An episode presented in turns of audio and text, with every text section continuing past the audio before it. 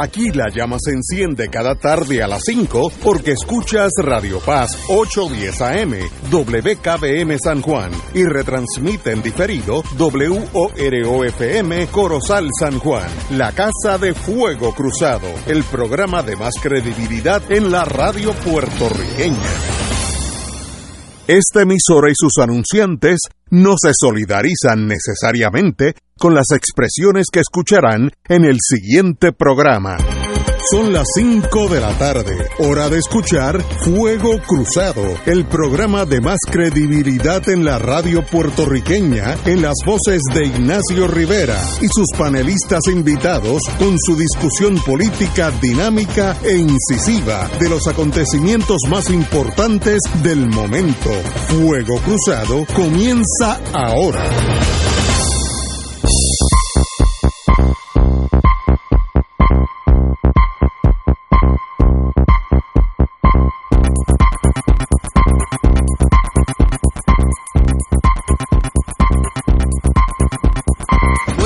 Tardes, Boys and Girls de Fuego Cruzado. Estamos aquí hoy martes eh, a ocho días del gran cambio. Estoy hablando de Estados Unidos.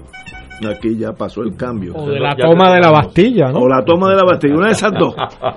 Eh, Muy bien. Yo ya yo tengo los rifles aceitados, así que si hay que... Oye, hay un rumor que tú vas para allá, en la clandestinidad. Va a llegar de noche. Eh, lo- eh, un amigo Eh, mío... Pero me- asegúrate que el uniforme te sirva todavía. No, no, eh, ahí, ahí tengo problemas.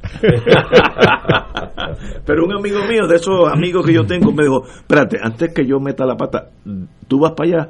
Yo dije, sí, sí, yo voy, pero ¿de qué lado? y ahí me desarmó, porque no lo tengo claro. Yo creo que el lado oficialista no te quiere. Exacto. Pero ahí estamos. Oportunidades solo tienes en el otro. A ocho días de que haya un cambio en, de gobierno formalmente de lo- en los Estados Unidos, el golpe de Estado que propició, se autopropició, eh, Trump no funcionó.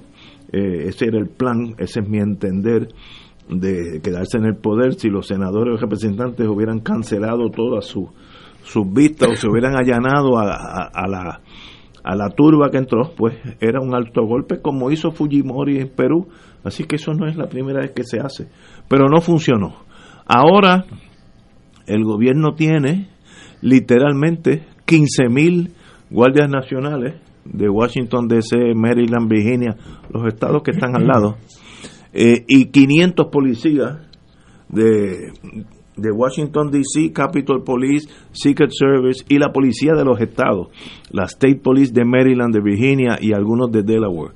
Así que va a ser un estado, un, un momento que es difícil hasta de comprender la nación que siempre ha, le dicho los cuatro vientos que es la cuna y el símbolo de la, de- de la democracia, tiene que juramentar un presidente con más de 20 mil efectivos armados.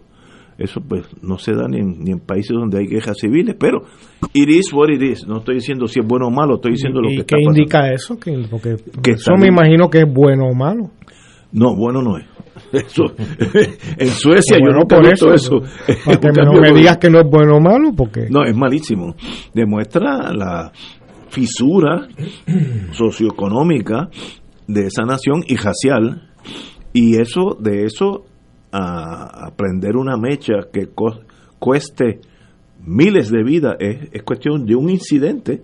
Cuando las cosas en, en el mundo militar es condition alpha, cuando están a- al punto de ebullición, cualquier cosa, un policía asustado o un loquito del otro lado, dispara cuando no debe disparar y ahí mismo hay una matanza, porque ya todo el mundo está dispuesto a, a lo máximo. Así es que es una, una disyuntiva para Estados Unidos muy seria. Eh, Oye, aparentemente, Ignacio, o sea, hay convocadas en los 50 estados Sí. marchas, Sí. contramarchas, sí, con ide- En- en la- armadas supuestamente. según la inteligencia del FBI, en las 50, en las 50 capitales de los Estados Unidos, de todos los estados, va a haber el equivalente a una marchita chiquita, o uno no sabe, Bueno, no sé. pero puede ser violenta. Oye, pero imagínate esto. Yo me, me pregunto, esto sería tema para alguien escribir una novela. Puerto Rico admitido a la Unión Norteamericana como Estado 51 o 52.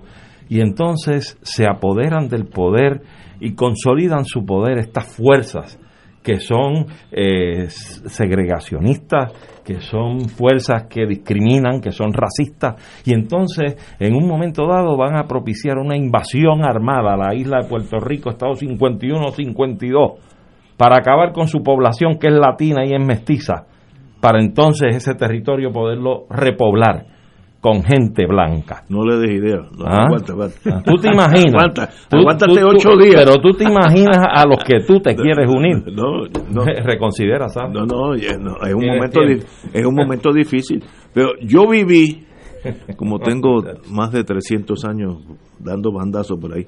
Yo viví con- con- cuando yo trabajaba para el gobierno federal los los años bien difíciles de los Black Panthers. Es la misma situación eh, racial, económica, pero fue bien, los Black Panthers cruzaron una línea y se tornaron eh, Radicales. radicales a- armados. Y yo me acuerdo una vez que yo vi en el Washington Post un ataque a un tribunal donde al juez le amarraron un shotgun con un tape por el cuello y, y lo sacaron del tribunal así haga. No sé qué pasó después, de verdad que no, no sé. No creo que le pasó nada al juez, no creo.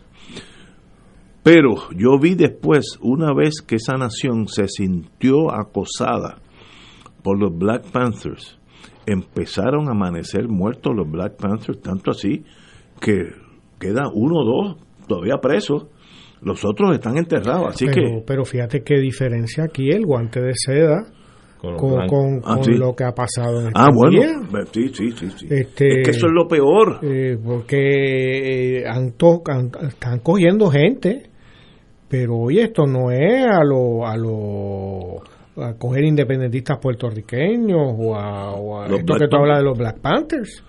Eh, Pero fíjate, lo, lo más peligroso aquí, una noticia que salió ayer, que el, el Capitol Police ha suspendido dos policías que estiman que le estaban ayudando a los revoltosos creo que hay veintipico siendo y investigados. veintipico Es investigados. que hasta ahí viene a llevar Ok, y más. Eso es bien peligroso. Son el enemigo desde adentro. Ok, Claro. Porque de, de punto de vista militar, si tus soldados hay una escisión, aunque sea 5%, ese ejército deja de ser efectivo, porque tú no sabes quién es el que está contigo. ¿Quién- o enemi- quién- quién- El ejército tiene que estar de un lado, bueno o malo, pero de un lado. Y cuando tú ves que la Capitol Police ya suspendió dos, esos los van a votar de calle. Y tiene como 20 investigaciones más, pues hay problemas aún en las ramas policíacas. Eso sí que es peligroso. Uno Porque- de ellos se suicidó este fin de semana. Ah, sí. Sí. No sabía. Es la, es la quinta, Adiós. la, la quinta víctima, me parece. Eh, y, ne- y no se sabe por qué se suicidó. Eh, aparentemente, digo, da a, a- a- a- trae la sospecha de que a lo mejor fuera un conspirador desde Sí, adentro o algo y que Sabía había- que lo que venía. lo que venía Y esa, esa semilla del falangismo neonazi, racista, es- hace muchos años está ahí. Bueno, hubo una guerra civil por asuntos así.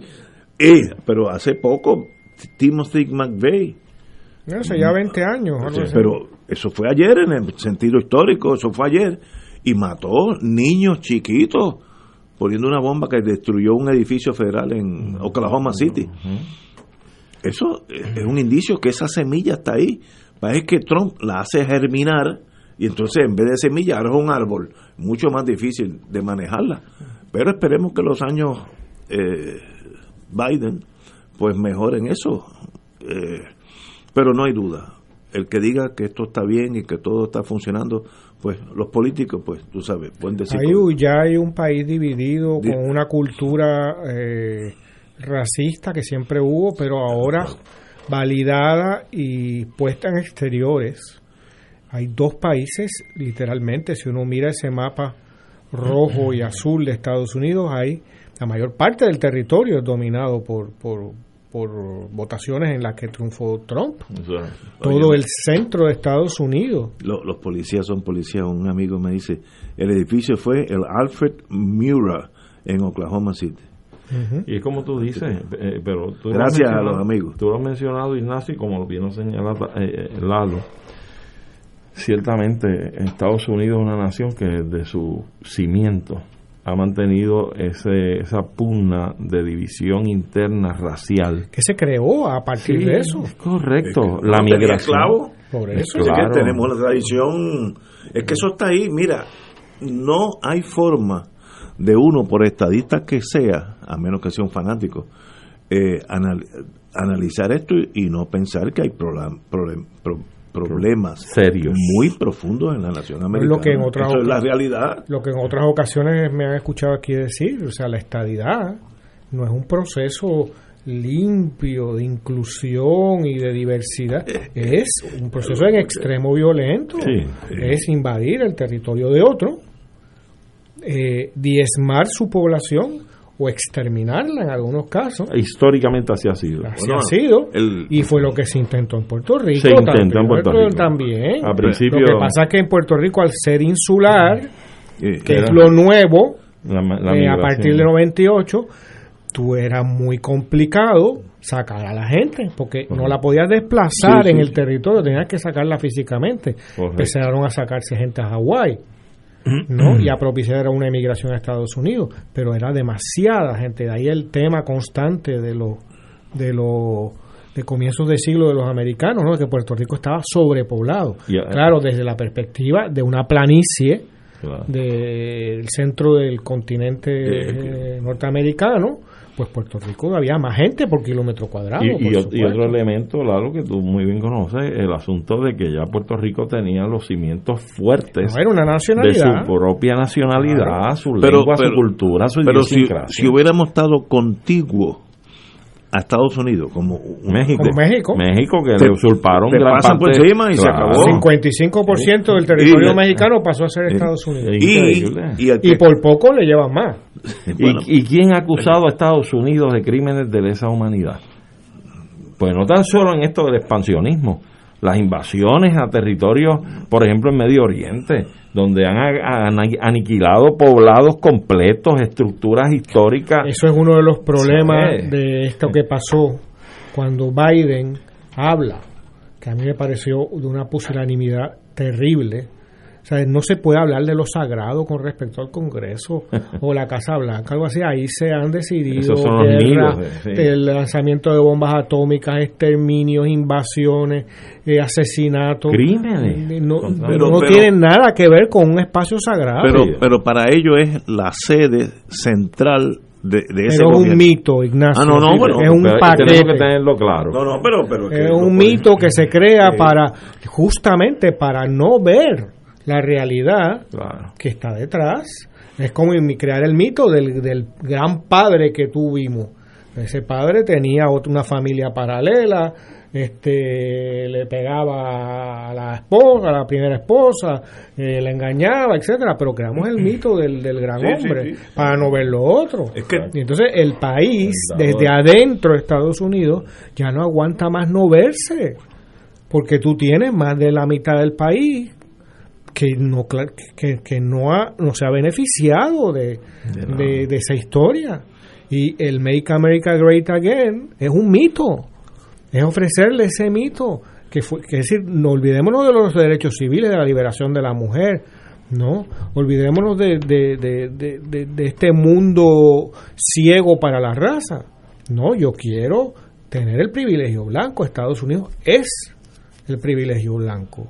Y eso es lo que cree esa mitad, esos 73 millones que votaron por Trump, no creen en otra cosa. Y, han sido desplazados por una sociedad competitiva, educativa, eh, de educación. Y entonces eh, se van quedando en un gueto emocional. Y aunque vinieron de las cuatro esquinas de los Estados Unidos, todos tienen las mismas características. Blanco, pobre y poca educación. Lo mismo, lo mismo.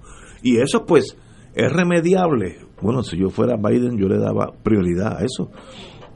Primero, la educación. La educación es lo mejor que le puede pasar a cualquier país, cualquier sociedad, cualquier barrio. Mientras más educada la gente, mejor se comportan. Eso, además que tienen más oportunidades de triunfar en la vida económicamente. Pero es posible hacer eso eh, en corto tiempo, yo no sé. claro que no. Eso es parte de un proyecto a mediano y largo plazo. Y ya los mal educados van a estar mal educados por el resto de su vida. Eso es así. No, no, eso, eso hay que tirarlo a pérdida. Sí, eso Esos que entraron allí con pintados de búfalos y cosas. son 73 millones. Ahí tú no puedes manejar eso, eso es pérdida.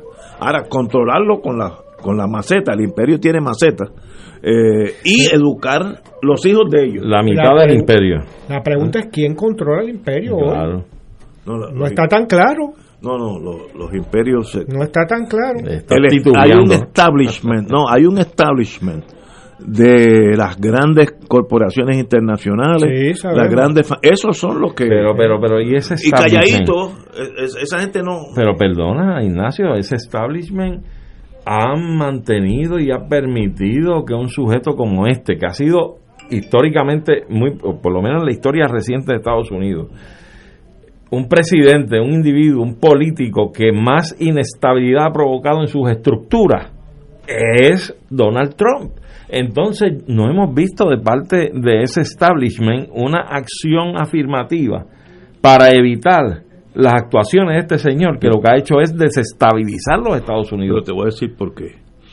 Porque el establishment se benefició de Trump. En términos económicos. Sí, sí. Eh, pues la, economía brincó. Pues, pues, ese país tiene un grave problema. No, no, porque es un grave problema, ¿sabes por qué? Porque a pesar de que ese es el, el, el núcleo del accionar del establishment, el asunto del beneficio económico, fíjate qué divorcio tan grande y qué fisura tan honda Estados Unidos es una potencia con un déficit trillonario.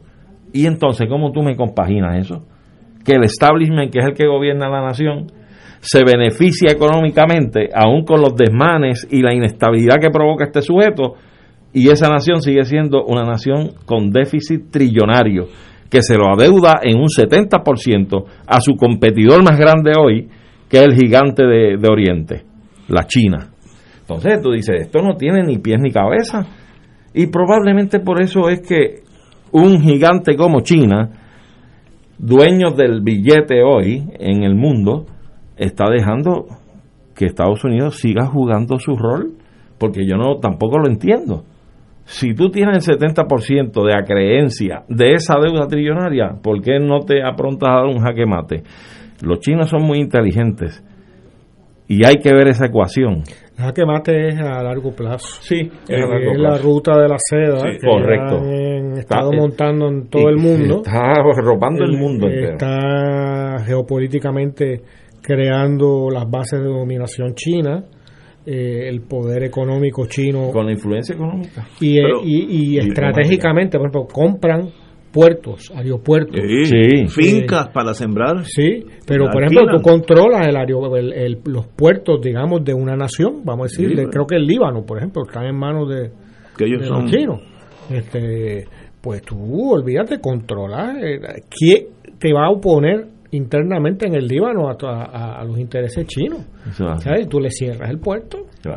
Pero es que los imperios tienen varias formas de funcionar. Una es solapadamente económicamente y es tan mortífero como mandar los Marines. Hace lo mismo. Lo único que no, no, no hay que matar a nadie a la soltada. Pero los matas de, hambre, de, Yo sé que en África, leí The Economist, en varios países han alquilado y le viene bien a esos países porque esos son terrenos agrícolas de excelencia que básicamente no, no son explotados.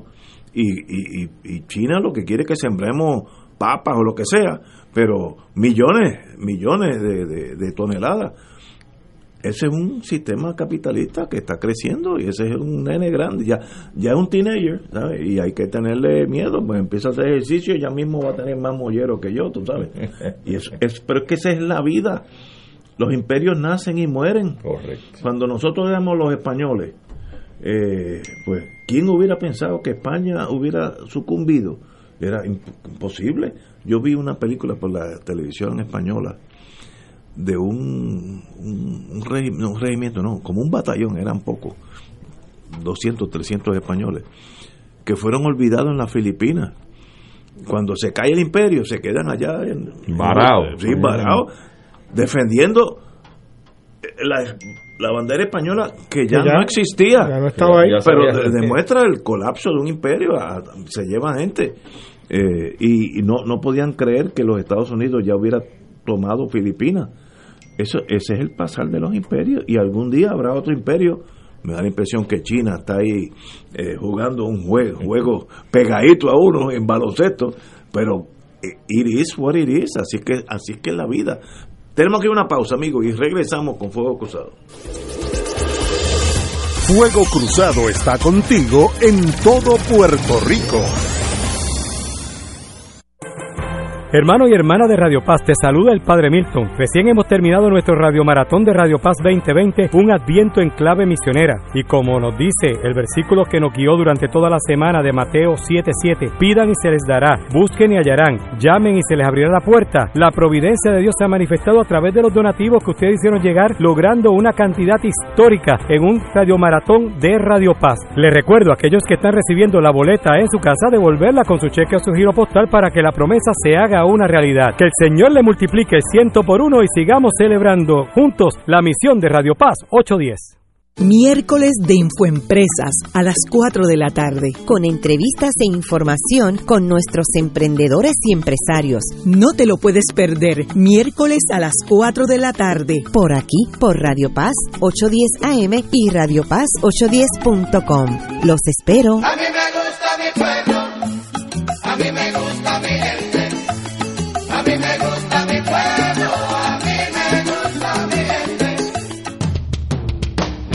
Todos los jueves Radio Paz y la Administración del Seguro Social te ofrecen un espacio informativo para orientarte y aclarar tus dudas sobre los derechos, requisitos y obligaciones para poder disfrutar de sus beneficios. Plantea tus preguntas por el 787-300-4982 y conoce antes que nadie los detalles concernientes a cambios y nuevas regulaciones, escuchando todo sobre Seguro Social con Víctor Rodríguez los jueves de 2 a 3 de la tarde por 2.6 millones de autos en Puerto Rico, algunos de ellos con desperfectos.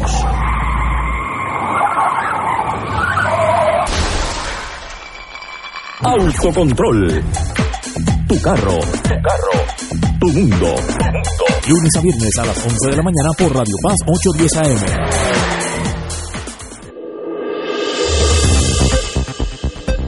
Y ahora continúa Fuego Cruzado.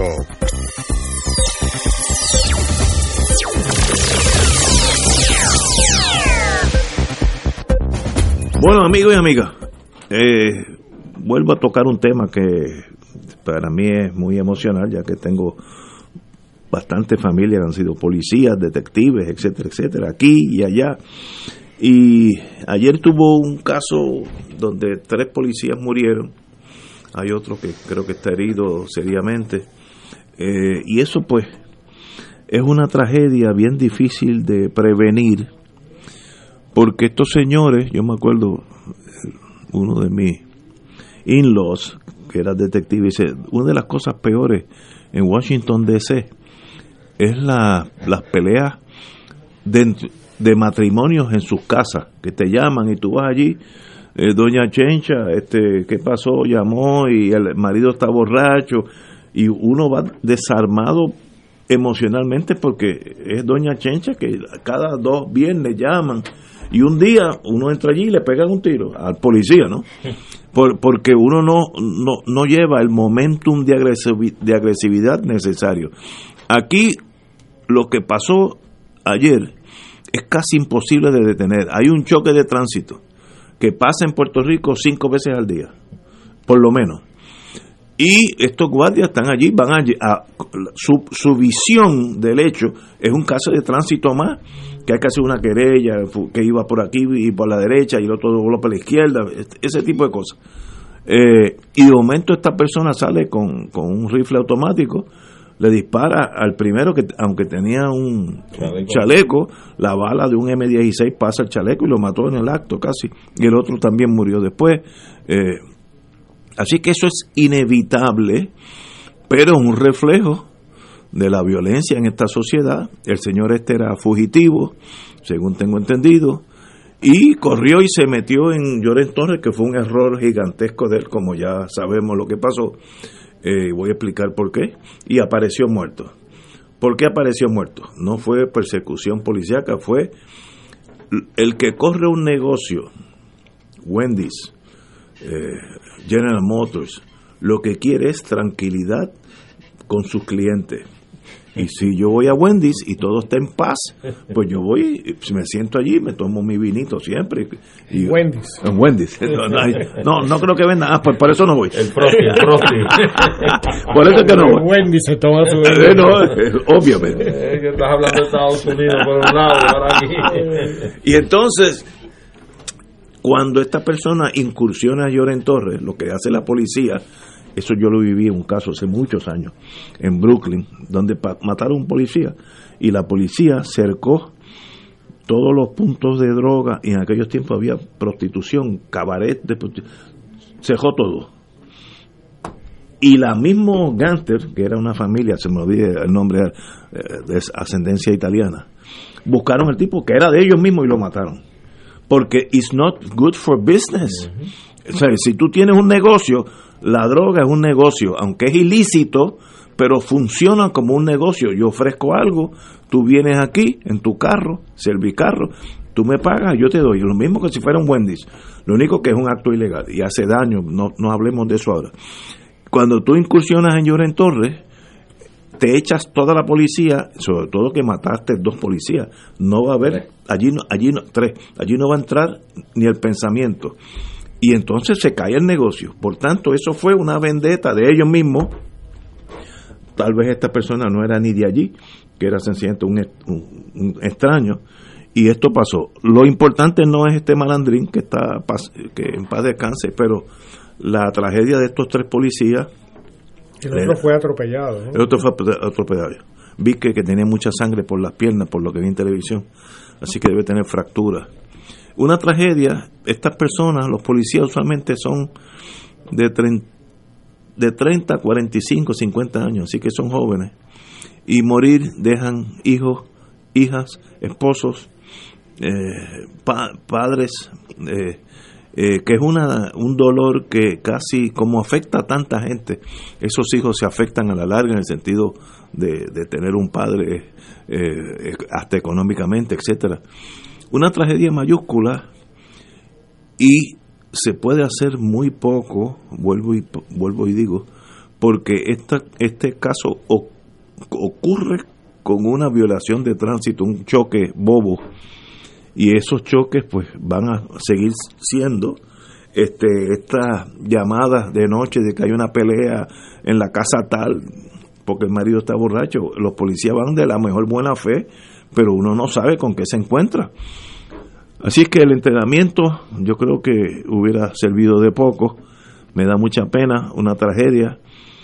Hay, hay que seguir viviendo la policía de Carolina pues obviamente está de luto y uno de los guardias estatales. Eh, le deseo sinceramente con toda la fuerza de mi alma eh, la, la mayor admiración y comprensión a estos servidores públicos que literalmente murieron en, el, en cumplimiento del deber, literalmente, no, es- no es una fantasía.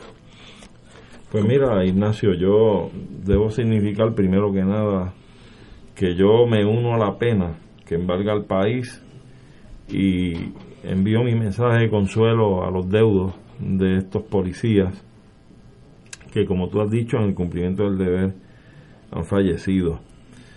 A mí realmente me preocupan varios aspectos de este asunto. Eh, desde el punto de vista de lo ocurrido, y desde el punto de vista de lo que pudiera ocurrir. Y me explico. En primer término, sabido es que, como tú bien has dicho, se presentan los primeros policías a atender un asunto de un choque de automóvil. Y esto ocurre en la avenida 65 de Infantería, a la altura de aproximadamente el hospital regional que está antes, en dirección del este a oeste, antes de la salida hacia el expreso de la Sí, Valdoriotti. el- el- al lado. Es más, yo creo que fue cerca de la avenida Roberto Clemente, que es un poco más atrás, pasando la entrada a la urbanización Villa Carolina, este, más o menos en esa, en ese punto es que ocurre este asunto. Eh, me preocupa que llegado allí los policías y enfrentándose a la situación, porque ahí aparentemente comienza el tiroteo, eh, mira el tramo que hay desde ese punto Hasta Llorento un montón. un montón. Millas. Entonces, según se ha relatado, hubo una o dos paradas de este sujeto que se detuvo a disparar. O sea, él tiene la gran flema de que va en la persecución, responde disparos, etcétera, y en una se detiene y dispara. Y aparentemente en esos disparos, en esa detención que hace, pues hace blanco otra vez y, luego continúa y hasta que finalmente entra a- al residencial Lloren Torres. Pues mira, yo no sé si es protocolo, yo no sé de hecho si las bandas de comunicación de la Policía Municipal de Carolina se puede escuchar y se puede recibir en la estatal o en la de en la de San Juan o en la de Trujillo Alto, etcétera. Pues yo creo que debe haber algún tipo de enlace donde cuando estas cosas ocurren, mira, los helicópteros de la policía, si mal no recuerdo, deben estar ahí eh, al ladito, al otro lado del agua, donde está el centro de convenciones, en el terminal que hay allí. Ahí deben estar los, los helicópteros de la Policía de Puerto Rico. No sé si allí hay un acuartelamiento de pilotos de esos helicópteros y si puede haber una comunicación efectiva a un incidente como este, donde evidentemente hay una agresión a disparos y una huida y persecución en automóvil, donde inmediatamente se active un llamado a un helicóptero a la policía y otras unidades de otras áreas. O sea, yo no sé qué pasó aquí, porque las unidades aparentemente llegan tarde. Este hombre le da el tiempo de llegar hasta Lloren, bajarse allí y internarse a pie. A mí lo que me preocupa, por otro lado, eso en términos logísticos, yo no soy policía, yo no, no, no entiendo estos asuntos, ¿verdad? Pero hasta donde tengo entendido me crean estas dudas, estas sospechas. En términos Luego, ¿qué puede ocurrir después? Me preocupa mucho que entonces los ánimos se exacerben y que la posición oficial vaya a ser una de suma agresividad en la atención de asuntos por parte del cuerpo de la policía en asuntos ciudadanos que siempre ocurren, como tú mismo mencionas, en Puerto Rico hay accidentes de tránsito todos los días, porque somos una isla 100 por 35, hay más de 2 millones y pico de, automóviles, cuidado si 3 millones ya, yo no recuerdo ahora la cifra más reciente, pero no la he- no la he buscado. Pero en efecto, y hay mucha congestión vehicular, eh, es, eso hay que advertirlo, o sea, tampoco es para llegar al extremo de que entonces el cuerpo policíaco vaya a actuar de una forma agresiva con toda la ciudadanía, en términos de que emocional y psicológicamente van a estar actuando en protección de sí mismos, en agresividad, en actitud agresiva hacia el ciudadano. Es es un balance bien fino el que hay que hacer, porque en efecto hay que preservar la seguridad de nuestros agentes de la policía en las calles, que son los que vigilan, son los que deberían ayudar más todavía a la ciudadanía, pero en fin de cuentas están para prevenir el crimen. Eh, pero aparte de todo esto, esto apunta y mete el dedo en la llaga de los factores reales de por qué la criminalidad está como está en el país y está sin erradicarse. O sea, aquí hay unas deficiencias, hay unas diferencias en términos económicos, sociales, que son los que siguen agudizando esto. O sea, el negocio de la droga es demasiado de millonario, o sea, un negocio mueve mucho dinero, mucho dinero. Y hay gente entregada a esto. Y entonces Puerto Rico es un país que no tiene control sobre sus costas ni sus puertos y no tenemos la autoridad ni podemos desarrollar una estrategia ni los recursos y ahora menos con la Junta de Control Fiscal para tener recursos adecuados de vigilancia, monitoreo. Mira, a mí no me cabe duda. O sea, este negocito de la droga, de la guerra contra las drogas, es un negocio y el Estado se beneficia de ese negocio. Y cuando hablo del Estado hablo de la posición oficial norteamericana, porque no nos podemos olvidar que George Bush padre, cuando fue director de la CIA, fue el que se encargó de hacer los negocios de cocaína por armas de fuego para los contrarrevolucionarios de, de Nicaragua. Así es que este Estado norteamericano tiene las manos embarradas en este asunto de las drogas. Y para ellos es un negocio, porque si no, ¿quién fabrica los radares, las lanchas rápidas, los chalecos este, antibalas? ¿Quién hace todo esto? ¿Y quién se beneficia de todo esto? Esta es una guerra más. Estados Unidos es una economía guerrerista. Así que cuando está mal su economía, se inventan una guerra. Pues esta es una guerra que ha sido permanente. Entonces yo creo que nosotros debemos tener mucha más claridad en este asunto, meditar la cosa con más detalle y tenemos que empezar a forcejear en términos de cómo vamos a trabajar este asunto. Lo que pasa es que esto eh, no es tan sencillo. Eh, tú estar en, en, esta posición, enfrentándote lo que es a la guerra oficial contra las drogas, es estarte enfrentando una mafia. Y eso es peligroso y eso es difícil. Y definitivamente nosotros tenemos que trabajar con este asunto y no puede salirse del radar, pero las deficiencias y las diferencias grandes en términos sociales y económicos siguen marcando los caminos tan distintos, los abismos enormes que existen en nuestra sociedad, que tenemos unos sectores que se dedican a este tipo de actividad criminal porque es la única forma de ellos poder subsistir en este país. Y la otra parte de nuestra población, pues paga las consecuencias. Y yo creo que nosotros tenemos que reenfocarnos como país a tratar de reestructurar unos cambios que nos lleven a un puerto mucho más feliz. Puerto Rico ha ido perdiendo demasiado de mucho de lo que fue a lo que hoy estamos viviendo, esta intranquilidad y esta inseguridad en las calles. Así que yo espero que no sea solamente una reestructuración de política pública en la Policía de Puerto Rico y en las áreas de seguridad de palo y macana, sino que traiga otros elementos que sí son importantes para trabajar con el verdadero problema que enraiza y significa el enraizamiento tan profundo que tiene la violencia y el crimen en el país. Compañero Lalo. Pues yo creo que este es otro ejemplo más, otra dimensión más de una falta de proyecto nacional, de una falta de proyecto de país. Eh, durante la pandemia se ha hablado de la falta de efectivos policiales, de que la Academia de Policía no existe, de que no tienen eh, los recursos necesarios, que lo, lo, las patrullas, etcétera, son todas viejas y mal eh, mal estado. El equipo, sí. Eh, que estamos solos de noche, que hay en zonas no un cuartel policíaco, ¿para qué lo dejan abierto 24 horas si solo hay un retén? No tiene guardias, no tiene un patrullero que puede ir a, a ver justamente a la, a la persona que llamó por violencia doméstica. Y por eso hay una ola de asesinatos, de feminicidios, ¿no? De asesinatos de mujeres, entre otras muchas cosas. Todos sabemos que si a uno lo roban, es inútil acudir a la policía. ¿no?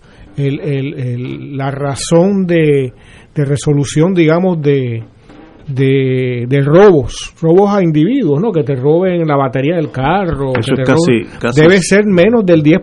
Oh, menos de eso. Tengo entendido, me lo dijo alguna vez un abogado, ustedes lo son, bueno, me lo pueden a lo mejor saben de eso corroborar la, el dato, que actualmente era de en asesinato de un 10%, uno de cada 10 se, se, se dilucidaban. ¿Sabes? Si tú fueras un, un pelotero y tú bateas 900%, nadie lo ha hecho en la vida, o sea, es un buen negocio. Si tú fueras un baloncelista y de cada nueve tiros libres, tú tiras, metes nueve, que eso es posible, lo hacen algunos muy buenos jugadores, es de lo mejor pero aquí están matando gente. Mm. Este tiene que pasar algo como lo que aconteció ayer, desgraciadamente, y aquí ni siquiera la policía se encargó de capturarlo, ¿no? Este, y tengo entendido que metieron cientos y cientos de efectivos policíacos en Lloren Torres para Todavía, sitiar para... el residencial ¿Sí? y no hallaron a nadie. Creo ¿no? que todavía como que mantienen algún tipo de presencia. ¿no? Este, no, en otras palabras, no hay un plan. Para añadirle a eso una policía que está haciendo, tiene un monitor que no cumple con lo que le proponen, porque ahí esa policía solo es efectiva repartiendo golpes o reprimiendo a gente que no presenta peligro. Bueno, Lalo, recientemente, perdona que te interrumpa. No, no, adelante. El, el, el juez federal, Helpi, estaba en, en brote Sí. porque alegadamente de adentro de la policía hicieron eh, Eh, mentir, ascensos, sí. sí, con los ascensos fraudulentos, pues hay que llamarlo de esa forma, pues dice el juez, Pues- han hecho que el, que, que el administrador de la policía cometa fraude al tribunal. Pues ese es el asunto, o sea, no- lo que tenemos es un, un funcionamiento como siempre, y como siempre es que no funciona. Pero yo creo que- eso, eso No hay exigencia a ese cuerpo para que dilucide asesinato, no hay exigencia a ese cuerpo, ni se le, ni se le proveen la capacitación, Exacto. la educación, El los equipo- recursos, eh, la, la inteligencia, lo que sea, la autonomía, la, la asesoría legal, ¿no? También cambiar el, el- el ambiente interno de ese cuerpo, porque nada más hay que haber pasado por un cuartel de policía, yo lo- por desgracia en mi vida he tenido que pasar por un cuartel de policía en alguna ocasión y estar en una zona de reclusión no nada agradable en la celda, ¿no? Y hay que ver lo que es eso. O sea, eh, eh, es un mundo eh, en donde ni la más básica higiene Es un submundo. ¿no? hay en ese cuartel de policía. Y no digo dentro de la celda, eso olvídate ni te cuento. Te digo fuera de la celda. El baño donde van esos policías a diario es un chiquero, ¿no? Este, entonces, ese es el ambiente. Ese es el ambiente y ahora para, para de- desin- de- desinte- desincentivarlos más y desmoralizarlos más, hay situaciones como esta que parece un golpe de mala suerte extrema, que hay un tipo que, es- que el tipo que choca es un prófugo y tiene un rifle de asalto en el, en el asiento del pasajero, tú sabes. y eso es bien difícil de Eh, evitar. Eso eso es No es que es un golpe de, de, como tú irle a pedir eh, que te pares en- a la vera del camino y le pidas a alguien cómo llegar a la autopista y ese tipo está eh, robando un banco, ¿no? Y a lo mejor te pega un- en su en su nerviosismo, ¿no? Te, te agrede o te dispara o lo que fuera. Mira, mira, la policía acaba de identificar al señor presunto agresor, 25 años, se llama tú. David Emanuel Rivera, residente de Ponce, no es de Llorens Ese es el Torres. fallecido que El- estaba tiroteado. Exacto. Eh, eh, eh, fue encontrado sin vida, etcétera, etcétera. Eh, Todos eh, tuvimos 25 años y recordamos lo estúpido que uno puede ser a los 25 años.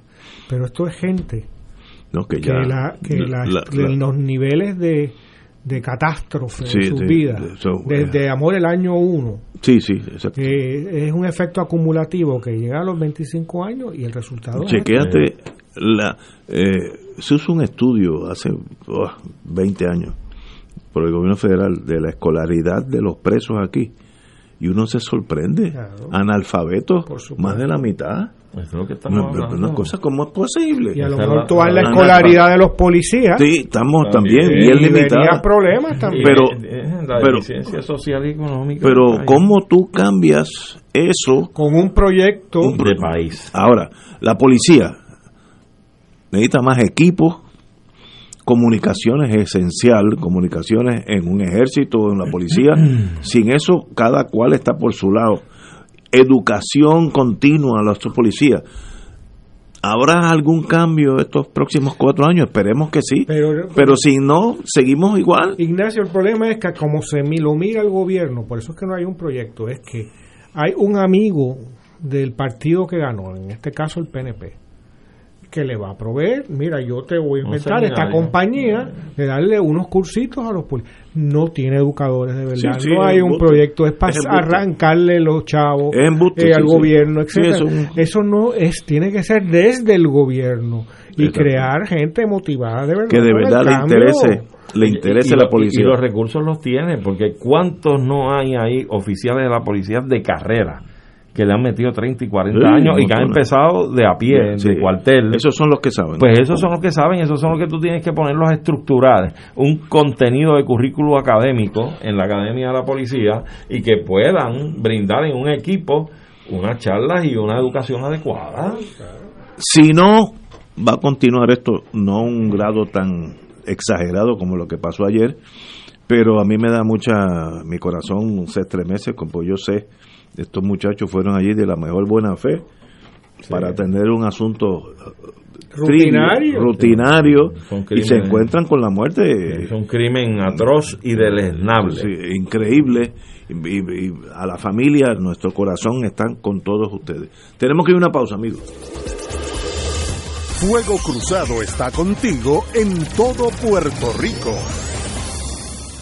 En Oro 92.5 FM, Radio Paz 810 y el Canal 13 estamos trabajando a tono con la emergencia que en estos momentos está viviendo Puerto Rico. Estamos ofreciendo nuestros servicios al máximo con el personal disponible según nos permitan las circunstancias. Si tiene un mensaje para ofrecer a sus asociados, clientes o personal, solo tiene que llamar al 787-349-7949.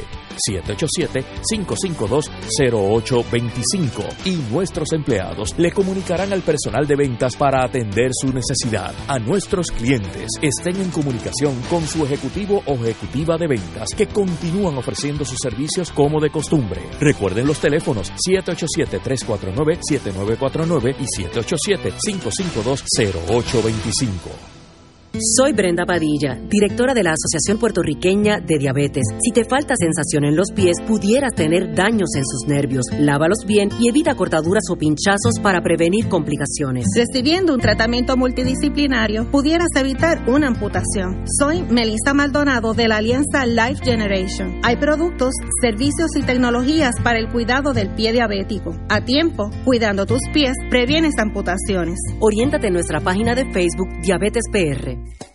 Cómprame un sistema solar y escúchame aquí en Radio Paz.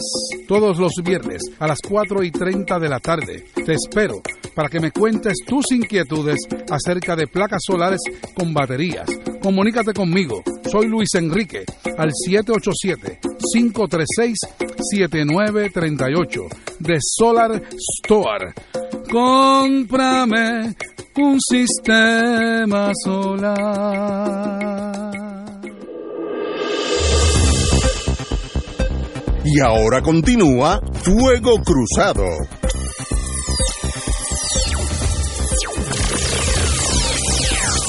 Amigos y amigas, hay una, una noticia aquí eh, que eh, la voy a leer tal y como está para yo no meter mis emociones al principio. Ah, portavoces de la organización Juventud Progresista, no, no sé qué es eso. Tú no Exi- sabes qué es eso. No, no, es que no, no, no sé ese outfit. Este, ese, eh, yo nunca había oído de Juventud Progresista eh, como, como organización. Exigieron que el nuevo presidente del Senado, José Luis Dalmao, cancele de manera inmediata el contrato de servicios profesionales del exconvicto por corrupción, Fernando Tonos, quien fuera contratado por el senador, por el senador por el distrito de Carolina y portavoz de la mayoría de ese cuerpo, Javier Aponte Dalmao. Eh, Oye, pero esa, juventud debió haber sido la que le exigiera a Rivera Chat que eliminara los contratitos de los No, pero es que- amigos. a- no, a- pero es que no, no, no, no se había forjado, no se había Ah, no se constituido. No constituido bien, Esa es la única explicación. Bueno, pues que pidan ahora que se investiguen todos los de los pasados también. Cito, es una falta de respeto al pueblo de Puerto Rico que el Senado del Partido Popular contrate a este individuo que fuera convicto por el mal uso de fondos públicos en la Asamblea Legislativa. Ok, vamos, voy a parar. Eh, voy a voy a parar. Eh, yo creo que una de las cosas que, que todos sabemos y todos esperamos, y yo en esto, Lalo ha hablado de esto mucho más que yo aquí, eh, es que Puerto Rico necesita un nuevo amanecer, una nueva esperanza. Yo creo que los, los dos partidos que surgieron como de la grama, eh, Dignidad y Victoria Ciudadana, eh, es un reflejo de que el pueblo está buscando otras alternativas. ¿Cuáles? Pues no están claras, pero eso a la larga se aclara. Y ese nuevo amanecer choca con esta noticia. El juramento de este, sena- este senador Fernando eh, eh, exacto el No, el, tú dices el presidente del Senado. el Dalmau. exacto, Juan Dalmau. eh, Digo, no, perdón. No, no, no, no. fue Este- Javier Aponte Dalmao No, pero ese es el. el- eh, No, ese- no, ese- ese, es el. quien fuera contratado no quien fuera contratado por el senador de distrito de Colo- de Carolina. de Carolina Sí. eh, Ja- Javier Aponte Dalmao eso no es nuevo amanecer llevan dos días en el poder Pero es y vuelven exactamente lo mismo que acabamos de parar una crisis que salieron gente que ganaba dinero que uno no sabe ni quién eran Eh, Es la torpeza mayúscula. sí, eh, eh, Porque si, si tú querías ser presidente del Senado como este señor que está aparentemente desesperado por ser no, que ya lo es por eso, pero que, que, que estaba dispuesto a vender la casa, a la hermana, a lo que sea, el acordeón, todo. Pero- El- el- el- tú me imagino que quieres dar una buena impresión, como en Un nuevo de sentido, en Sí. buena impresión es contratando a alguien que hace 20 años fue a la cárcel, 20 o cuando sea, fue hace Sí. tiempo ya, Sí.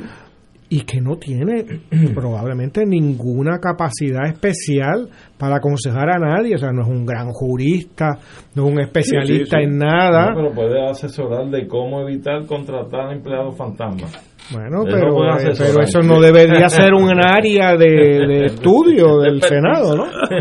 Pero fíjate, yo creo que la estamos tomando donde la dejamos. Es lo mismo, es lo mismo porque quien está contratando aquí a tono es el representante por Carolina, que es el portavoz de la mayoría en, el, en la. Cámara o en Senado. El El Senado. Senado, ok. Sí, porque él ahora está en el Senado. Pero Pero- es él, lo que pasa es que la crítica que tuvimos el cuatrienio pasado era precisamente que los presidentes de los cuerpos alegadamente no tenían conocimiento de que un, un- por ejemplo Ignacio que estaba allí en una banca contrataba a Lalo por, por 80 mil pesos al año. Exacto. y que no que yo no sé porque yo le di el presupuesto y nosotros apuntábamos pues mire usted está administrativamente siendo deficiente porque usted debe pasar revista sobre cómo se administran los recursos que usted asigna y usted tiene que saber a quién están contratando y por cuánto están contratando.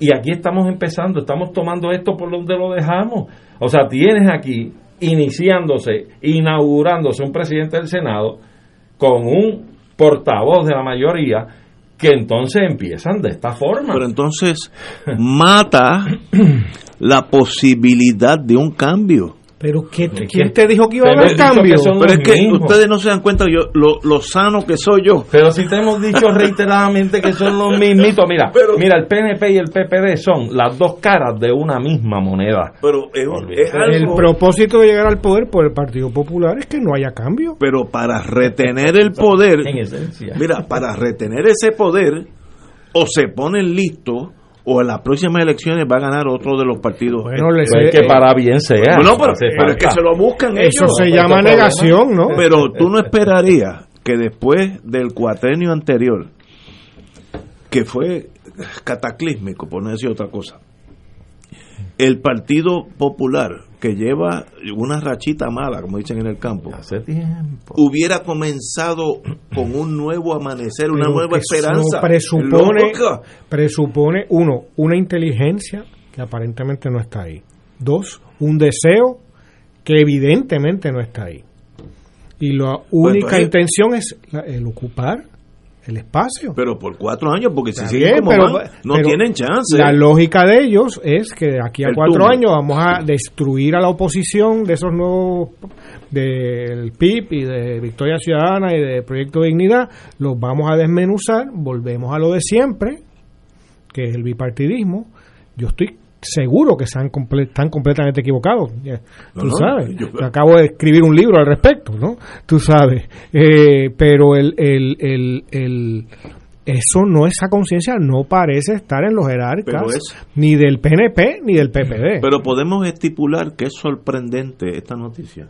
Bueno, es sorprendente si fuera gente que tu, tuviera un, hubiera mostrado un nivel de compromiso, cambio Pero no- con no- el país que no lo ha mostrado. no, pero a mí, no- a me deja, porque yo digo, yo no sé, entonces, mira. tal vez el problema soy yo. Pero mira, yo hubiera, yo hubiera puesto dinero a que eso no era posible. Ignacio. Dinero mío. Es que no puede ser porque le hace daño a ellos mismos. tú eres bien racional. Pero no es de No, extrañarte. es. ¿Tú sabes por qué? Porque pasadas las elecciones, eh, yo vi el espectáculo por la televisión de este señor Carmelo Río. ¿Tú sabes qué hacía? Abogando por la cuestión de la selección de los próximos presidentes de Cámara y Senado, que había que aliarse y tenían que entrar en componenda las delegaciones del Partido Popular y PNP. Fíjate, ¿para qué? Para no concederle terrenos y espacios a las oposiciones. Sacaron de la Comisión Estatal de Elecciones a todos los a demás. todos los demás partidos que quedaron Pero- pero inscritos. Eso, eso es un caso tan y tan inconstitucional. Es como tú tener eh, cinco equipos de béisbol, pero los únicos que pueden ir a la Grandes Ligas son estos dos. El que tú, no es posible, jurídicamente no es posible. Si eso llega a la calle Chardón, se va a la primera. Porque tú no puedes tener cinco partidos eh, políticos compitiendo en una estructura donde esa estructura, la, la política, el policy, lo hacen dos, dos de esos mismos cinco. Y si llega no por hace tierra, sentido. ¿Qué tú crees que puede pasar? Eh, en cualquier cosa. Ese problema grande que tenemos. Se los van a desaforar ustedes. cuidado. No, yo he dicho nombre yo, como decían por ahí un programa. No. Señores, tenemos, vamos a una pausa. Tenemos aquí a alguien que yo admiro mucho. eh, no, no necesita introducción, pues su apellido es Fontanet. Vamos a una pausa. Fuego Cruzado está contigo en todo Puerto Rico. Hermano y hermana de Radio Paz, te saluda el Padre Milton. Recién hemos terminado nuestro Radio Maratón de Radio Paz 2020, un adviento en clave misionera. Y como nos dice el versículo que nos guió durante toda la semana de Mateo 7:7, pidan y se les dará, busquen y hallarán, llamen y se les abrirá la puerta. La providencia de Dios se ha manifestado a través de los donativos que ustedes hicieron llegar, logrando una cantidad histórica en un Radio Maratón de Radio Paz. Les recuerdo a aquellos que están recibiendo la boleta en su casa, devolverla con su cheque o su giro postal para que la promesa se haga una realidad. Que el Señor le multiplique el ciento por uno y sigamos celebrando juntos la misión de Radio Paz 810.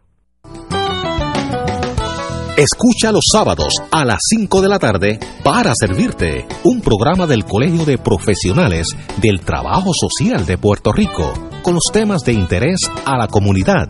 Recuerda, los sábados a las 5 de la tarde para servirte por Radio Paz 810.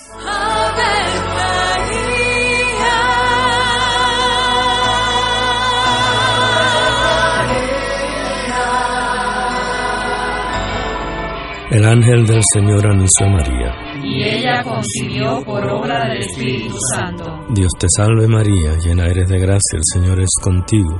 Bendita tú eres entre todas las mujeres, y bendito es el fruto de tu vientre Jesús. Santa María, Madre de Dios, ruega por nosotros los pecadores, ahora y en la hora de nuestra muerte. Amén. He aquí la esclava del Señor. Hágase en mí según tu palabra. Dios te salve María, llena eres de gracia, el Señor es contigo.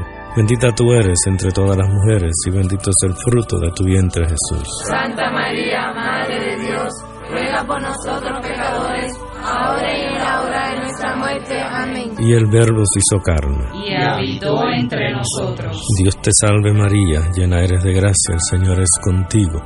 Bendita tú eres entre todas las mujeres, y bendito es el fruto de tu vientre Jesús. Santa María, Madre de Dios, ruega por nosotros ahora y en la hora de nuestra muerte. Amén. Ruega por nosotros, Santa Madre de Dios. Para que seamos dignos de alcanzar las promesas de nuestro Señor Jesucristo. Oremos. Derrama, Señor, tu gracia sobre nosotros, que por el anuncio del ángel hemos conocido la encarnación de tu Hijo, para que lleguemos por su pasión y su cruz a la gloria de la resurrección, por Jesucristo nuestro Señor. Amén. Gloria al Padre, al Hijo y al Espíritu Santo. Como era en un principio, ahora y siempre, por los siglos de los siglos. Amén.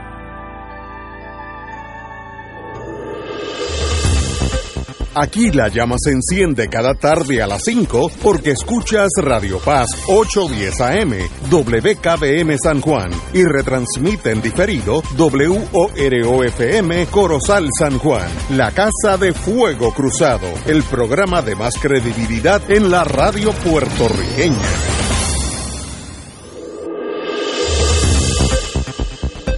Y ahora continúa Fuego Cruzado.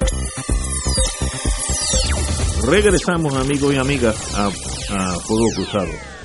Proyecto Inocencia de Puerto Rico es una de esas organizaciones que uno al principio no le pone mucho atención y poco a poco deja ver que es una de las cosas más importantes que nos ha pasado a nosotros en el mundo legal en muchas décadas.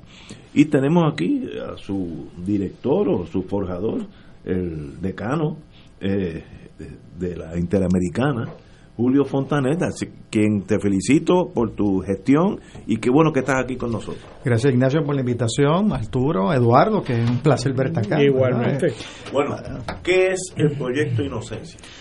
El Proyecto de Inocencia de Puerto Rico es esta organización que se fundó en la Facultad de Derecho de nuestra Universidad Interamericana, que es para estudiar reclamos de personas convictas que siempre han planteado su inocencia. Nunca se quedaron culpables, litigaron el caso, siempre plantearon que son inocentes y que existe una evidencia nueva que puede establecer su inocencia. Particularmente, en uno de los casos, esa esa prueba nueva es una evidencia biológica que cuando fue ocupada hace 10 o 15 años, como son los vellos, los fluidos, el sudor, la sangre, no se hacía la prueba de ADN. No, no existía tal. No, no se hacían, no, no, no exist- bueno, existían eh, no tan sofisticadas ni con la precisión actual. Veo. Entonces, pues, eh, como esa evidencia se ha guardado en Puerto Rico, yo quiero reconocer y lo hago siempre al Instituto de Ciencias Forenses, que sin tener la obligación de guardar esa evidencia, la han guardado por 20 años, 30 años y está accesible para estos casos. Así es que se aprobó una ley, que es la ley 246 en el 2016, que nos permite acceder a esa prueba, extraer el ADN de esa evidencia que está bajo la custodia del Estado que se utilizó en el juicio y compararla con el ADN de los de las personas convictas y así establecer que ese cabello que se dijo que era del acusado no es de él, es de otra persona, es decir, el verdadero asesino, el verdadero agresor sexual. Wow. Y en, en estos días hubo un caso de una joven que también estuvo un caso de asesinato. Sí, sí, Ashley Torres Feliciano, que es un caso distinto a los, a los que vemos tradicionalmente. Porque este fue un caso que nos llega a nosotros porque había unos testigos que se estaban retractando, que descubrimos que el Estado suprimió evidencias culpatorias Wow. que probaba su inocencia. Lamentablemente el Supremo no, no le dio tanta importancia. Digo, la evidencia culpatoria fue suprimida, pero es prueba acumulativa.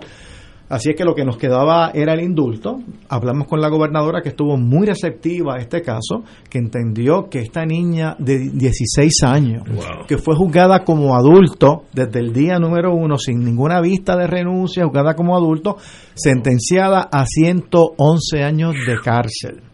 Mientras que el que asesinó a su hermano le impusieron únicamente 11 años de cárcel. Una gran disparidad, pero sobre todo, independientemente de la prueba exculpatoria que existía, yo creo que el caso de Ashley eh, lo que plantea es que tenemos que repensar esa ley de menores, como una niña que fue agredida a los 14 años sexualmente y juzgada como adulta a los 16 años puede ser sentenciada a 111 años No, no, de cárcel. En el Bárbaro. mundo occidental debe presentar grandes cuestionamientos y preocupaciones. Ciertamente. Ciertamente, Julio, y, y yo creo, de hecho, el proyecto Inocencia eh, ha resonado últimamente por el caso que tú mencionas de Ashley, pero también ha tenido otros casos muy exitosos, como el de Los- tres. Los de inocentes de Aguada, que es nuestro- el caso- Correcto. ¿Verdad, ma? Pero El de de hecho ahí, también fue a través de la prueba de ADN, De ADN. Que pudo demostrarse que no fueron las personas que estuvieron allí y que cometieron los hechos. Es correcto, y eso pues ahí hubo una moción de nuevo juicio, se concedió y el Estado archivó los casos. Se dieron cuenta que no que la- eso eran tres inocentes que no había prueba. para sostener su culpabilidad y hay un ADN ahí de dos personas que el Estado debería buscar porque Claro. tienen mucho que explicar en cuanto a ese asesinato. Y el- el- lo, lo triste de esto, fíjate, a pesar de que es una gran satisfacción lograr esa justicia, aunque tardía, es cómo se repara ese daño.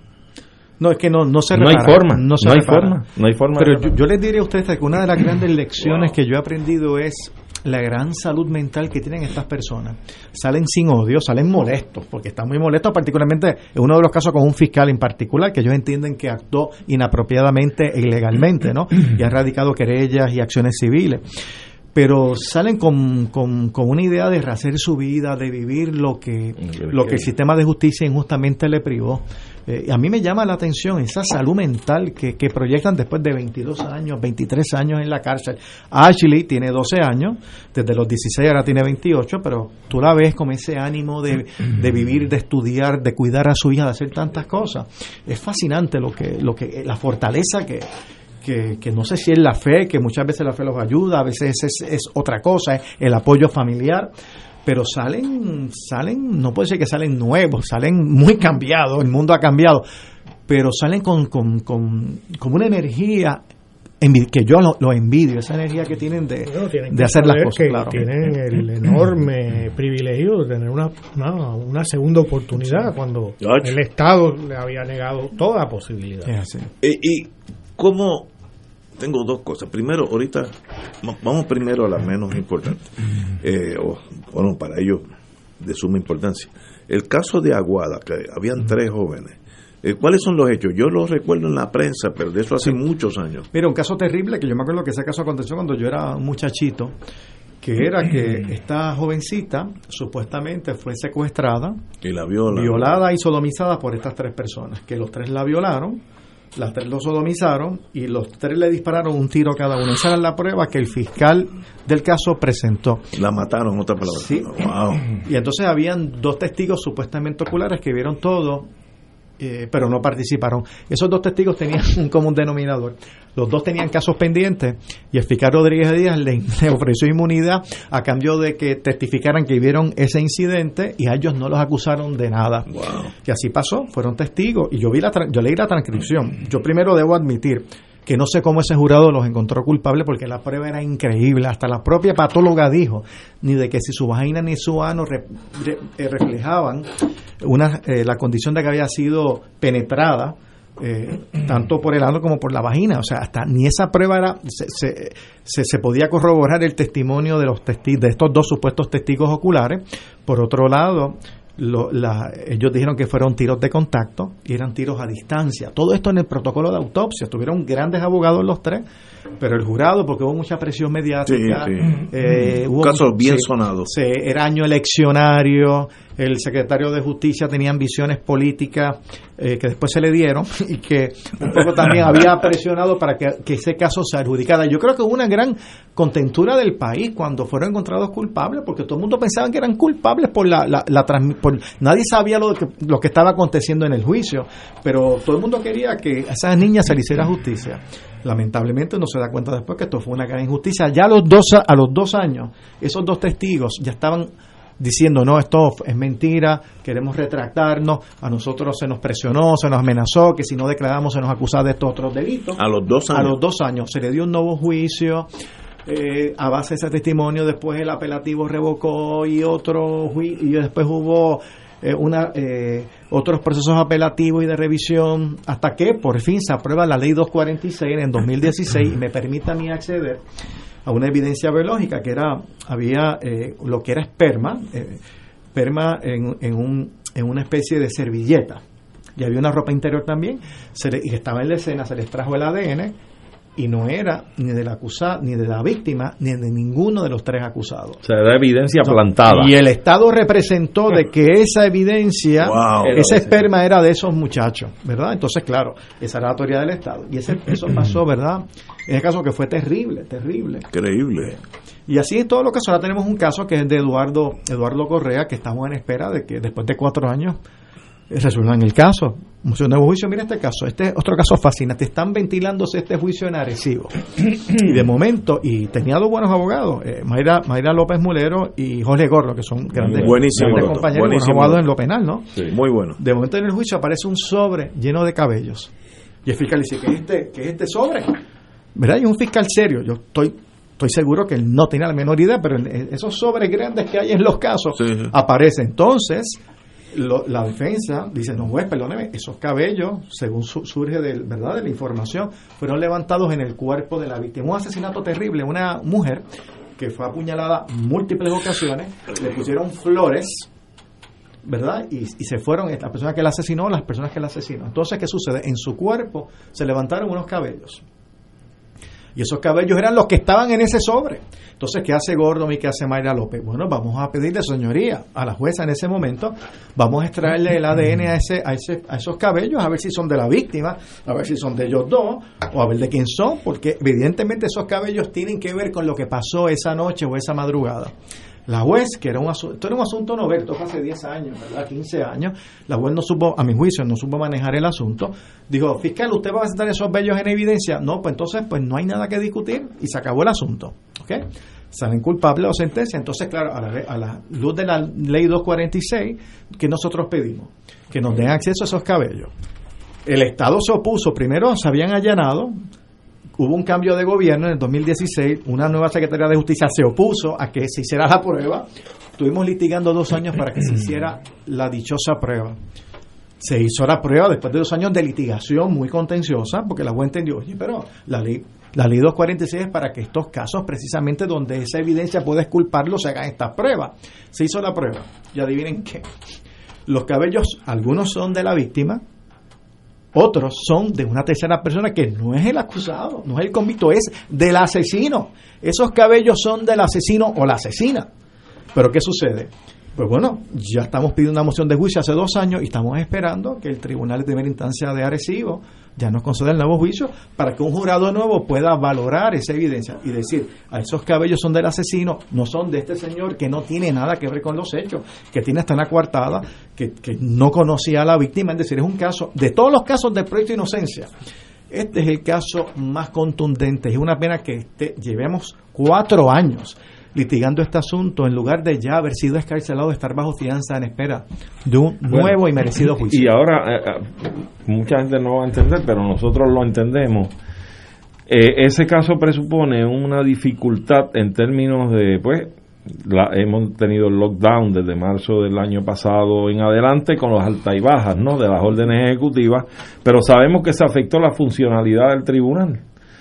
Y, y radicaciones por SUMAC, en ese caso que es tan antiguo, me imagino que no la oía. O ha radicado electrónicamente. El caso está listo ya para adjudicarse hace dos años. Después hubo, ya la juez nos pidió una transcripción de unos testimonios, se sometieron Pero, el verano pasado. que- Pero es que esto es dos más dos es cuatro. No sabemos a qué se debe tanta... No, yo, yo no sé, yo creo que ella tiene que revisar el caso, tiene que revisar el expediente completo, la transcripción, perfecto. Y eso ya como cuatro veces yo lo hice, ¿verdad? Y yo con respeto, ¿verdad? La juez, pero debo decir, ya está bien de esperar. Y si no va a dar razón, que no dan de la razón, yo voy a apelativo, pero ya lo que no es aceptable es seguir esperando. Por eso. Mira, es que el mismo criterio que utilizó la juez para concedernos la orden es que si ese cabello no fuera del, esto justifica un nuevo juicio, que es el estándar para que se hagan las pruebas. Claro. Es el mismo estándar para un nuevo juicio, es decir, un jurado que probablemente sepa que esa, esos cabellos no son de este señor, va a encontrarlo no culpable, la decisión va a ser distinta. De eso es que se trata. Yo no estoy pidiendo que le encuentren inocente ahora, es permítanos un nuevo juicio donde él pueda presentarle al jurado esos cabellos que establecen que él no estuvo allí y eso además de una prueba coartada que tenía que presentó en el juicio. Así que de eso es que se trata. Yo ¿Qué- estoy esperando que esto se atienda y hay unos casos así, claro, quiero también decir, pues sería injusto no decirlo. Y tú tienes mucha experiencia en lo criminal, bueno, Arturo también. Bueno, y Eduardo ha escrito mucho sobre, sobre estos Sobre temas el también. tema. Mira, la mayoría de los casos, yo creo que el sistema funciona. Yo creo que las personas que son encontrados culpables, en el 95% son culpables. Por lo menos yo te puedo yo estoy, estoy haciendo un estudio sobre particular en Puerto Rico.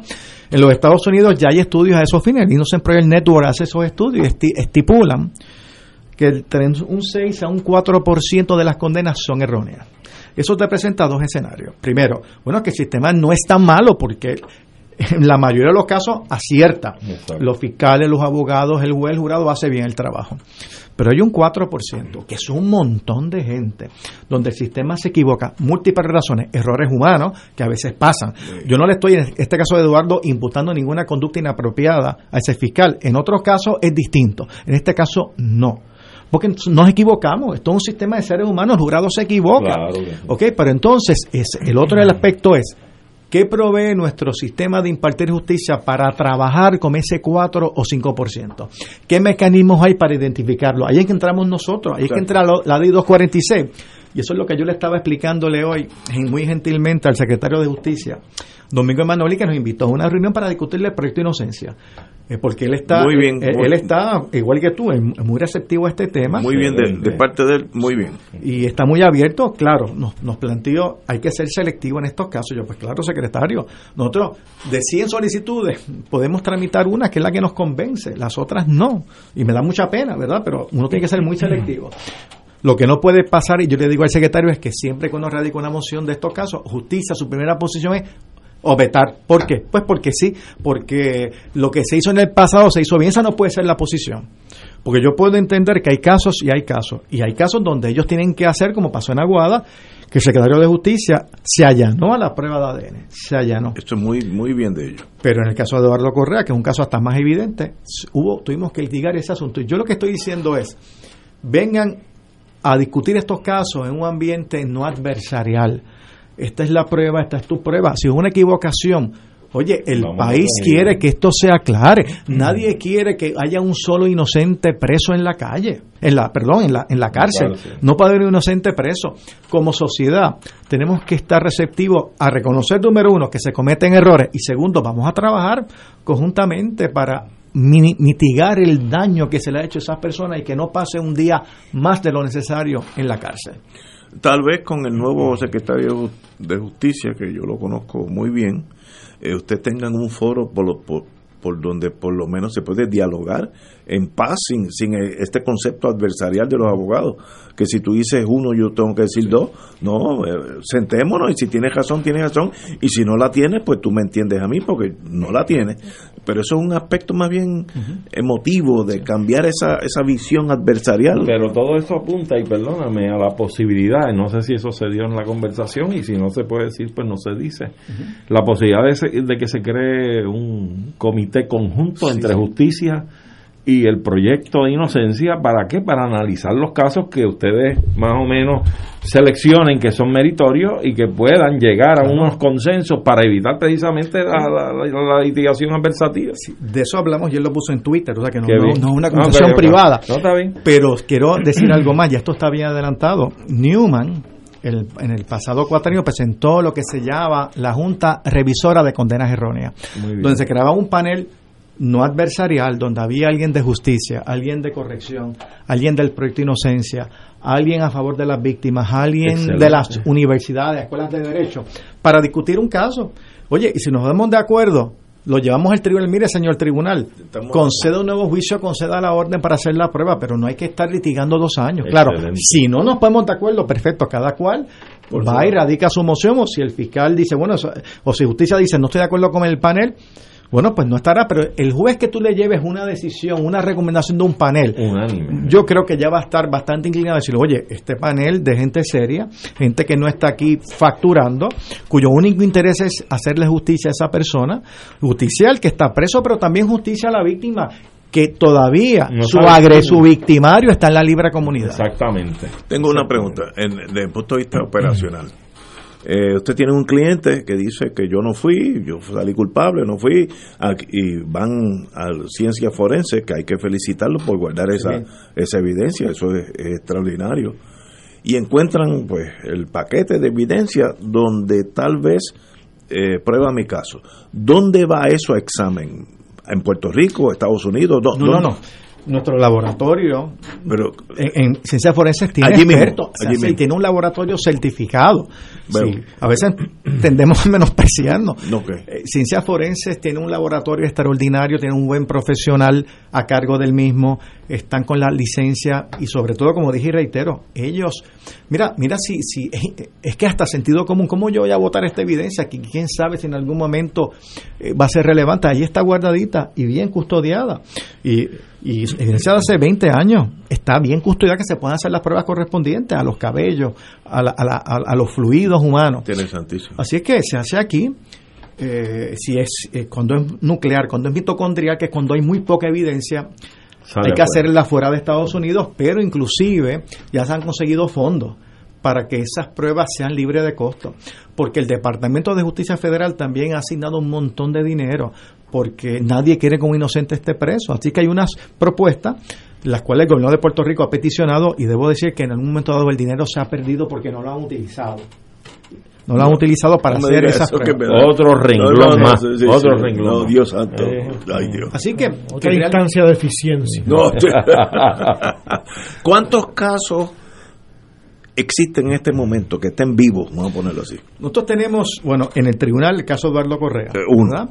Tenemos un caso, el de Trujillo Alto, que es un caso que también pedimos un indulto. Ese caso conseguimos un nuevo juicio en el Tribunal de Primera Instancia Carolina. El Tribunal Apelativo nos revocó, hubo una vista oral. Eh, el Supremo pues no expidió el y ahí estamos tratando de que el gobernador, bueno, la gobernadora o conmutara la pena o computara el mínimo para que la Junta de Libertad bajo palabra pudiera eh, pudiera evaluarlo, pero un caso de tres asesinatos, ¿verdad? Un caso muy terrible, un caso de una madre y sus dos hijos, dos Ah, niños sí. que los pusieron en Ah, un refrigerador caso, terrible. sí, una cosa Oye, pero yo te digo Eduardo, yo te digo eh, a, los, a ustedes, ¿verdad? Ignacio, Arturo y, y Eduardo. Yo no tengo duda de la inocencia de mi cliente. Una coartada extraordinaria. eh, a esa mujer se le levantaron también un cabello en la vagina que no era de él. No era de él, claro. No se pudo, por su pequeño tamaño, ¿verdad? No se pudo descartar que ella fuera la donante. No se podía concluir, pero no se pudo descartar. Pero ese es otro caso parecido al de Aguadilla, el mismo fiscal que investigó, la patóloga forense estaba con nosotros diciendo que este es un caso que fue una barbaridad. Lamentablemente lo que nos queda es en, en los indultos y la clemencia ejecutiva en este caso, pero Antonio Ramos para mí es una persona inocente que inclusive, bueno, no, no voy a hablar en detalle de los casos, pero a veces yo tengo casos donde quienes me llaman son los jueces. Me dicen, oye Julio, tuve que sentenciar a un tipo porque el jurado lo encontró culpable, a un- ¿verdad? Una persona. Y no, y no había forma de absolverlo perentoriamente, ¿no? Eh, lo tuve que sentenciar, pero me he quedado con, con eso por dentro. De que hay algo malo. Y muchos de los casos que nosotros hemos investigado es porque los propios jueces que, que han sentenciado y que no tenían otra opción, porque jurídicamente no podían, no han dicho, por favor, investiguen o reinvestiguen, porque es que no puedo dormir tranquilo. Lo cual habla muy bien de la conciencia de ese juez, ¿verdad? Ciertamente. Eh, y mira, y en este caso de Ashley, me, me- bueno, no, bueno, me han dicho algunos casos, ¿verdad? La, la me, me contó que algunos jueces la han llamado para, para, para eh, entusiasmarla en cuanto a la expedición de algunos indultos o clemencias ejecutivas, jueces que también sentenciaron a algunas personas. Y eso también habla bien, habla, Habla bien, bien de los jueces o de los bien. fiscales que, estado- que me dicen, mira, que me llamen, que yo apoyo esto, este, porque las cosas han cambiado. Pues ciertamente, yo, yo te, te pregunto ahora, Julio, tú eres académico eh, y con esta experiencia que has tenido en, en este proyecto, que es loable, y te felicito mucho, eh, yo pregunto ante esos incidentes que tú estás narrando, de jueces que pues, procesalmente no pueden hacer más nada, un jurado lo encontró culpable, etcétera, etcétera, y tiene que sentenciar. Igual que ha habido fiscales que pues también tienen ese calcomillo de que contra, aquí como que algo falló. Y ante la, la ley 246, el proyecto y esa realidad, entonces uno como que busca la lupa y busca las reglas. Sería propio ir fijándose ya en la posibilidad de hacer un estudio, un análisis de las reglas en esos ámbitos, toda porque yo creo que ya está madura la cosa, porque esto no debería seguirse repitiendo. Tú tienes toda razón. Mira, el proyecto hace dos cosas. Primero, revisa casos donde ya, vi- donde ya ha habido condenas, pero también queremos identificar aquellas áreas que requieren legislación para minimizar las condenas erróneas. Uno de los temas es la evidencia científica, donde en Puerto Rico la evidencia científica eh, el criterio de admisibilidad es que el juez entienda que es confiable y que lo ayude a adjudicar la controversia. Eh, la 702 de evidencia, que es una regla de un estándar muy flexible. Claro, esa regla eh, tenía una buena intención, que era que el litigante pobre en lo civil pudiera tener acceso a peritos que no fueran Mm. tan sofisticados, porque los peritos que tienen 7000 diplomas, que pueden cumplir con un estándar de, de verdad admisibilidad más alto, pues van a cobrar mucho. Era para facilitar la litigación de ese litigante menesteroso, ¿verdad? De servicios legales o el, o el- el abogado que litiga contingencia. Pero eso no había que extrapolarlo a lo criminal. Entonces, un poco, un proyecto que el proyecto de inocencia eh, eh, defendió y que se logró la aprobación en la Cámara, no en el Senado, hace, ya yo hasta perdí la cuenta, hace ocho años, cuatro años, era de que en lo criminal se requiriera un criterio de admisibilidad más riguroso, que son los criterios de Daubert, que se utiliza a nivel federal para determinar si la evidencia pericial es admisible o no es admisible. Porque entonces ahí el juez puede decir, bueno, esta evidencia que tú me traes no es confiable. Te doy un ejemplo bien claro. La comparación microscópica de cabellos no es confiable.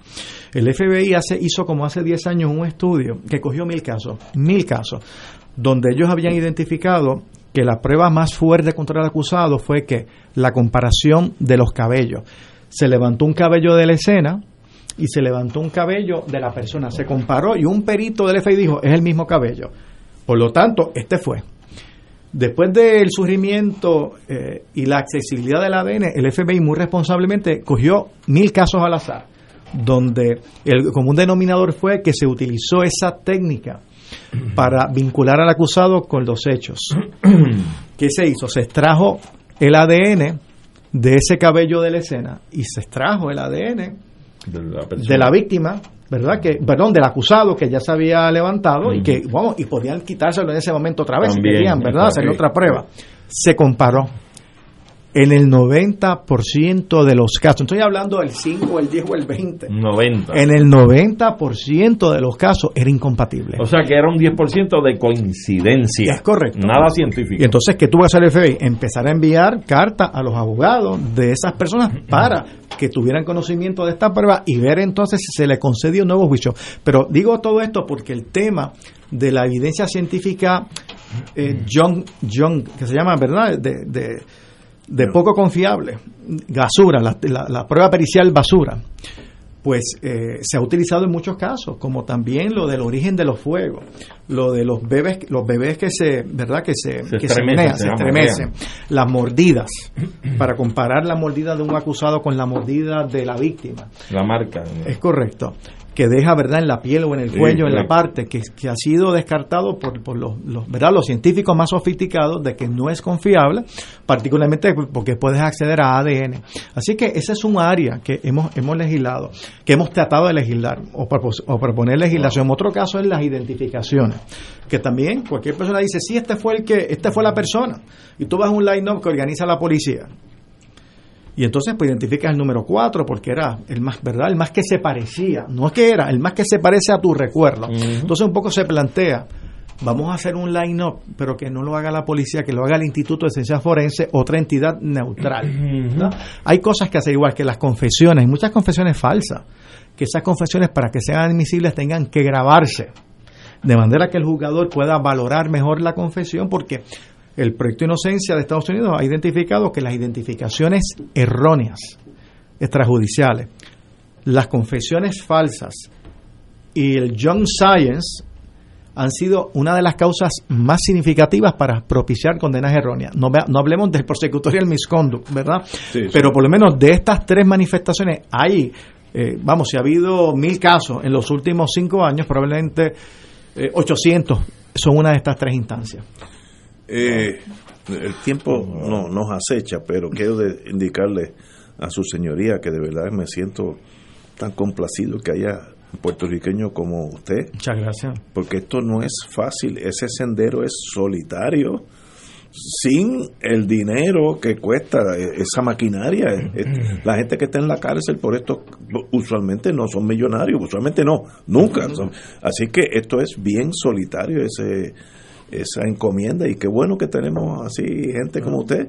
Yo le agradezco al presidente Manuel Fernós que siempre ha sido, nos ha apoyado Sí, eso es importante. económicamente en este proyecto, este, él entiende, extraordinario, él entiende extraordinario. la, la importancia y, y es, y es bien solitario y es bien lento, porque uno ve a Ashley ahora cuando sale de la cárcel que uno uno sale y es una cosa extraordinaria, un sentimiento incompatible para uno como abogado haber participado directa conjuntamente con otros compañeros y compañeras que lo que, que trabajamos conjuntamente. Pero esa escarcelación de Ashley requirió seis años de trabajo. Wow. Muchas horas de expediente, de vista, de escritos supremos, apelativos. Es decir, es Bien, trabajoso. bien, bien, bien Por eso, duro, pero oye, uno celebra cuando se Ah, no, no, eso uno celebra. Yo de una cuando, manera. cuando lo leí sentí la alegría que ustedes tienen que haber sentido porque es algo bien difícil hacer eso contra la, la tenemos que yo tuve un caso en mi vida antes de irnos a la pausa donde en el Tribunal Federal acusaron a un señor de Santo Domingo de un caso de droga, una conspiración bien grande. Y yo fui a la cárcel a hablar con él y todo lo que me dijo, pues yo no le creí, porque eso es lo normal al principio en lo que uno gana confianza.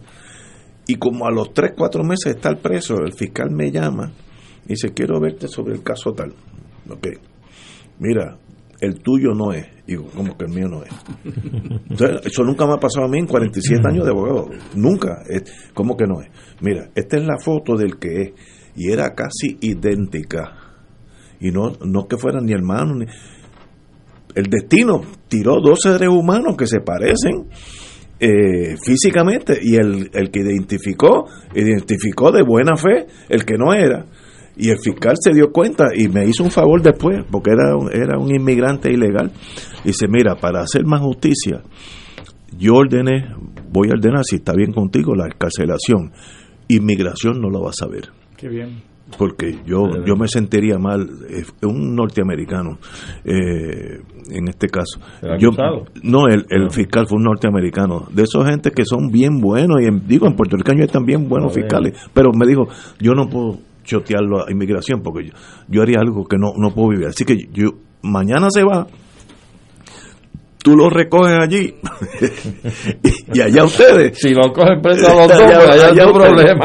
Pero se hizo justicia, pero aunque esas cosas pasan, donde alguien que no tenga vela en un entierro se chupó tres meses preso y era 100% inocente. Así que, maestro, eso es nada. Un caso de asesinato es peor. Entonces, el, el onus de responsabilidad de ustedes es absolutamente más grande. Señor decano, privilegio tenerlo aquí. No, Qué bueno. invitación. Una No. pena no ver a Carlos, ¿verdad? La última vez Sí. que tuvo Carlos, que en paz descanse. Sí, le tenía que- gran aprecio. Pero su presencia se sienta casi. Sí, ya, Julio, siempre, siempre está conmigo. Yo quiero agradecerle a Julio la contribución que hace al foro puertorriqueño. Eh, fue uno de nuestros presidentes más ilustrados en el Colegio de Abogados y definitivamente está dejando una huella indeleble en la academia y en el foro puertorriqueño. Así Muchas que gracias. gracias a ti, de Bueno, verdad. A sus órdenes. Señores, tenemos que ir a una pausa, amigos. Vamos a una pausa.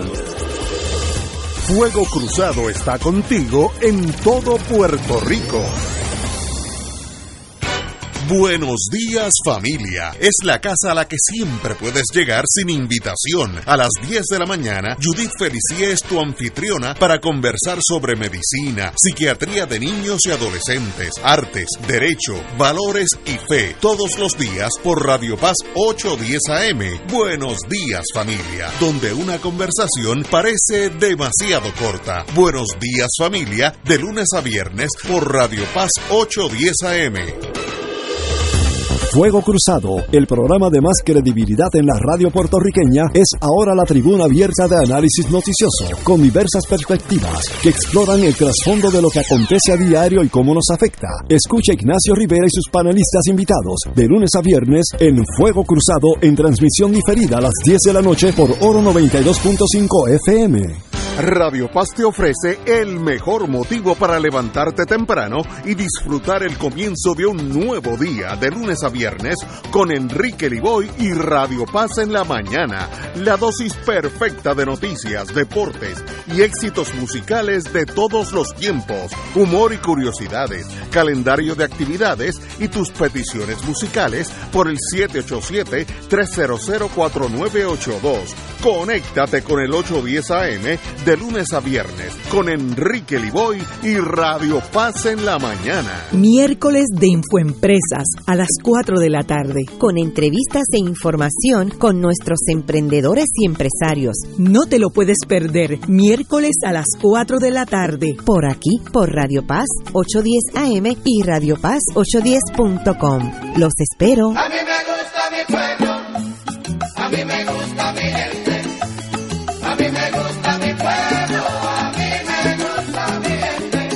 En Oro 92.5 FM, Radio Paz 810 y el Canal 13 estamos trabajando a tono con la emergencia que en estos momentos está viviendo Puerto Rico. Estamos ofreciendo nuestros servicios al máximo con el personal disponible según nos permitan las circunstancias. Si tiene un mensaje para ofrecer a sus asociados, clientes o personal, solo tiene que llamar al 787-349-7949.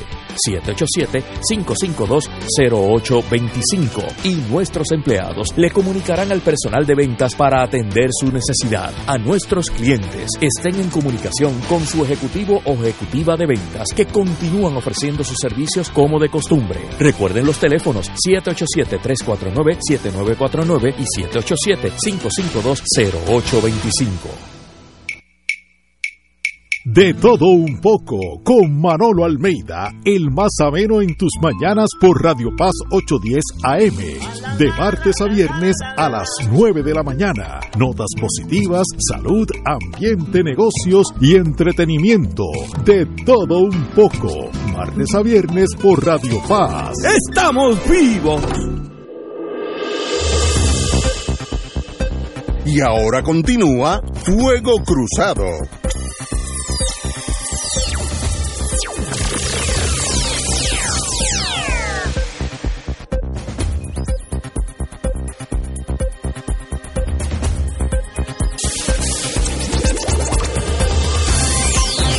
Regresamos, Boys and Girls de Fuego Cruzado. Un privilegio haber tenido aquí al decano de la Interamericana de Derecho, a don Julio Fontanet, y su trabajo que es extraordinario. Sacar gente inocente de la cárcel. Extraordinario. Bueno, lo roto, lo mentido, lo abandonado. Eh, textos del bipartidismo terminal. Con eso nada más, ya usted sabe que es Eduardo Lalo el que escribió este libro que tengo ante mí eh, y me ha dedicado, lo cual se lo agradezco. Eh, mi esposa, como es fanática de su señoría, ella lee este libro, le doy dos días y lo, lo consume. A mí me toma más leer en español. Pero qué bueno, ¿de qué se trata este libro? Bueno, pues está calentito, acabado No, de, llegar. Literalmente to- todavía está caliente. Eh, y es un poco una continuación a un, a un libro anterior que se tituló Intemperie, perdón, Intervenciones. Intemperie es otro. Intervenciones. Que entonces eh, recogía conferencias, escritos de diferente tipo, columnas, de entre el 2011 y el 2017 y ahora este, lo roto, lo mentido, lo abandonado, textos del bipartidismo terminal, recoge la segunda parte del cuatrenio eh, Roselló Wanda Vázquez, eh, comenzando en el 2018 hasta la primera columna luego de las elecciones del, 2000 del 2020. Y al principio teniendo una crónica de, inédita de, del verano del 19, ¿no? de, de- de mi mirada a esas marchas, ¿no? a esos acontecimientos que, que, que hicieron que renunciara el gobernador eh, Rosselló y que desapareciera del país, porque literalmente Oye, sí. desapareció de la, de la palestra pública. Cuando uno escribe un libro, hasta aun- aunque sea una novela, esto es mucho más serio que una novela, eh, porque es, es la vida real de Puerto Rico, tiene una misión. ¿Cuál es la misión del libro? Si tú dirías, ¿para qué está hecho? La misión es, como yo diría casi cualquier trabajo que he hecho anteriormente, ayudarnos a pensar la realidad, ¿no? Y ayudarnos a pensar más allá de la actualidad, del, del- del día a día, del- como la narración jugada a jugada de, de la actualidad puertorriqueña, que es lo que usualmente vemos en los medios de comunicación, la reacción inmediata, la típica esta, ¿no? De la gente que habla en la radio, que pone el grito en el cielo y hace aspavientos y tal, ¿no? Eh, aquí es tratar de pensar, si esta es la actualidad, se está uno refiriendo a esto que pasó, esto que dijo fulano, pero esto está en- enmarcado en, en algo mayor. Siempre en mis columnas eh, hay esa búsqueda, no es meramente anecdótico, sino está buscándose arrojar alguna luz sobre el proceso en el que estamos. Y por eso ahora al leer algunas de las columnas, ya no como actualidad, no como la columna de esta semana, como uno conoce lo que vino después, ahora se leen de manera muy distinta. Eh, a veces hasta lo que no pretendía ser gracioso ahora resulta muy gracioso, eh, o al revés, ¿no? Eh, o hay un, un- un- lo que a veces creó indignación entre ciertos lectores, hoy me darían toda la razón, ¿no? Este, eh, Pero lo roto, lo mentido y lo abandonado es que el sistema es- está en crisis. sistema eh, realmente son los partidos que nos han gobernado como no, creo que hasta en alguna de las columnas se aborda.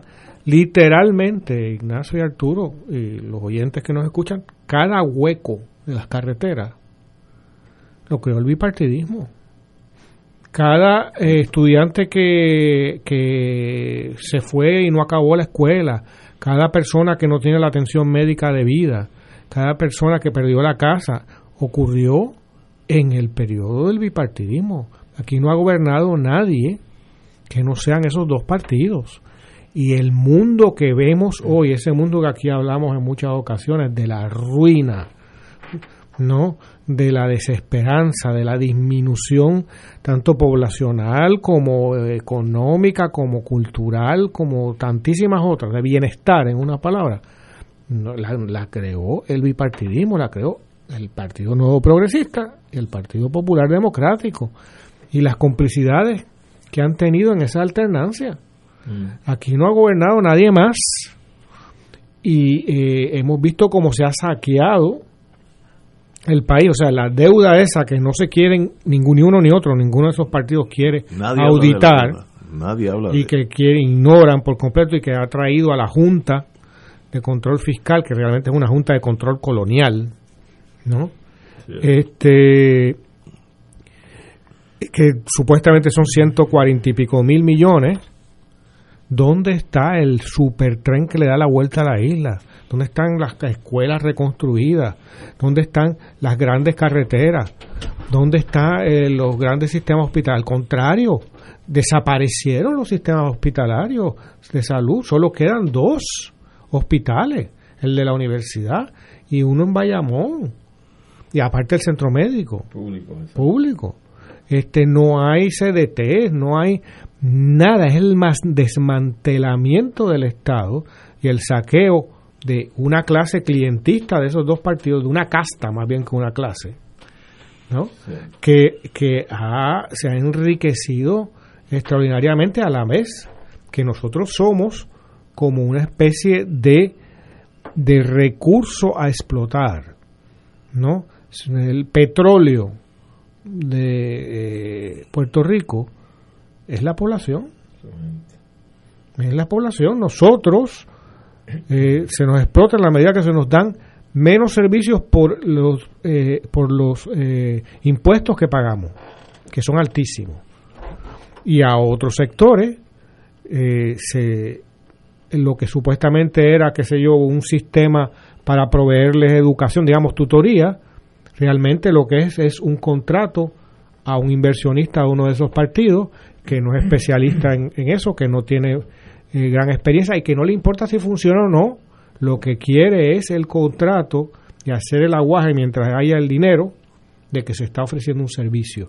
Usualmente es un servicio sumamente burocratizado, que no, que no hace parte de un proyecto orgánico, que es aislado, y nosotros, los que estamos aquí y los que se fueron, que no están necesariamente pasándolo bien, están como emigrantes, exilados, en malos trabajos muchas veces, o desempleados, o como pasó en estos días, la noticia de que miles iban a ser desahuciados de sus casas en medio, en medio del invierno, ¿no?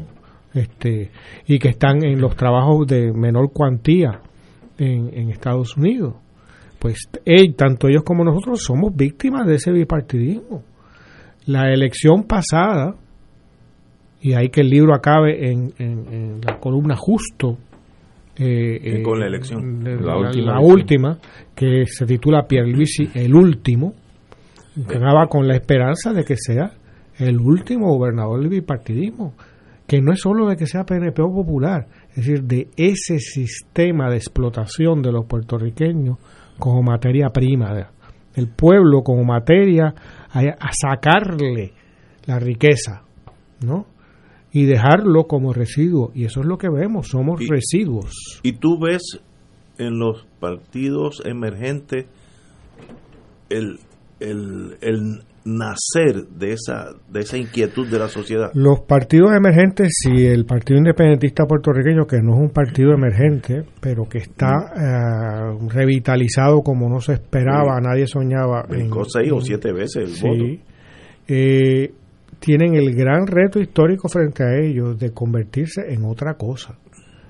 La tendencia, por desgracia, la inercia de la política puertorriqueña, sea de los partidos principales o de los alternativos, es, no es a las buenas cosas.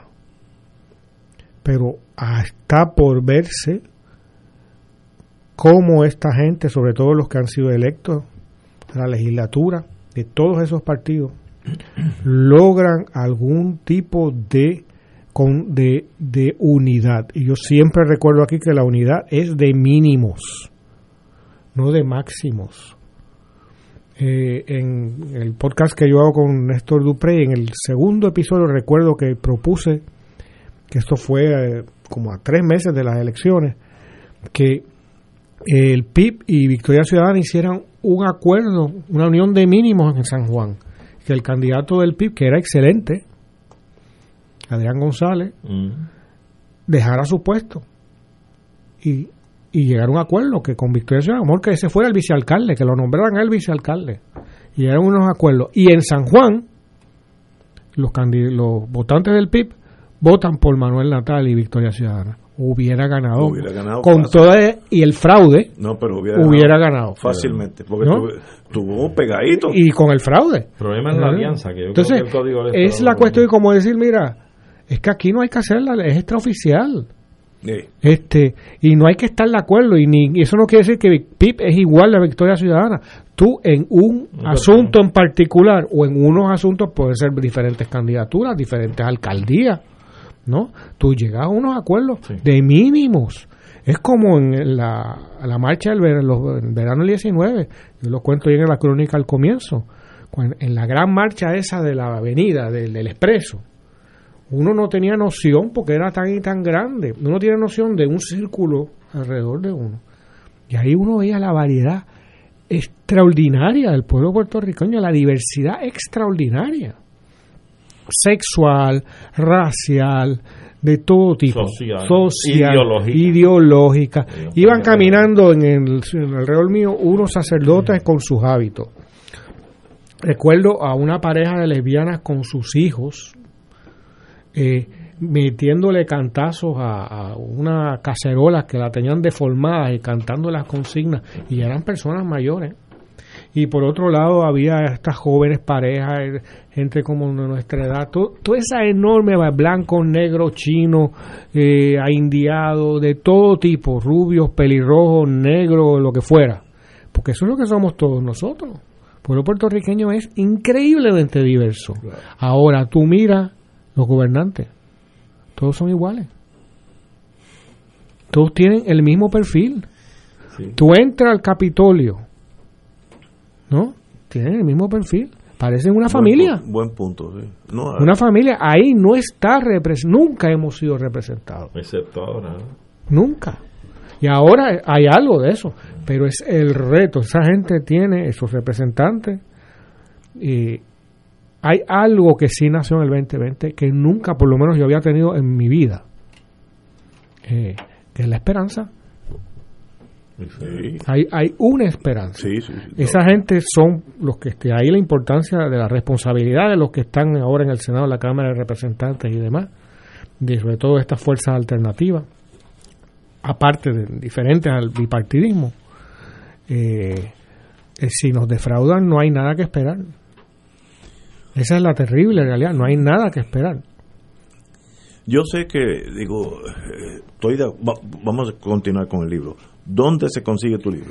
El libro ya está distribuido en todas las librerías de San Juan, en el Laberinto del Viejo San Juan, en la librería mágica de Río Piedras, Norberto González de Río Piedras y, y de Plaza Las Américas, en, en, Ponce. en la Claritienda, eh, de- también ahí en Río. Piedras, en la librería que hay en Aguadilla y en el Candil de Ponce, que son Que quien lo edita, porque eh, Editorial Mariana, que es la, eh, la editorial de El Candil, es la que eh, lo, lo ha editado Tamara Yantín y Nereida Pérez, ¿no? que son las líderes de ese proyecto, a las que estoy muy agradecido y que han trabajado con enorme profesionalismo para sacar el libro en todos los aspectos, ¿no? desde corrección de pruebas a, a edición, a diseño.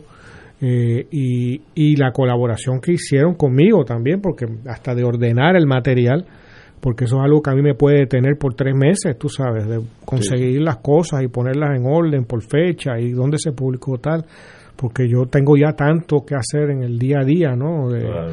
de- que eso y ese tipo de labor soy muy torpe y allí me ayudaron y pues, posibilitaron que el libro se hiciera con bastante celeridad y acaba de salir literalmente yo estuve hoy eh, firmando en Ponce esta mañana los los libros de que de una preventa que hicieron que entonces iban a ir de autografiados Interesante. y, y- Lo, lo roto, lo mentido, lo abandonado.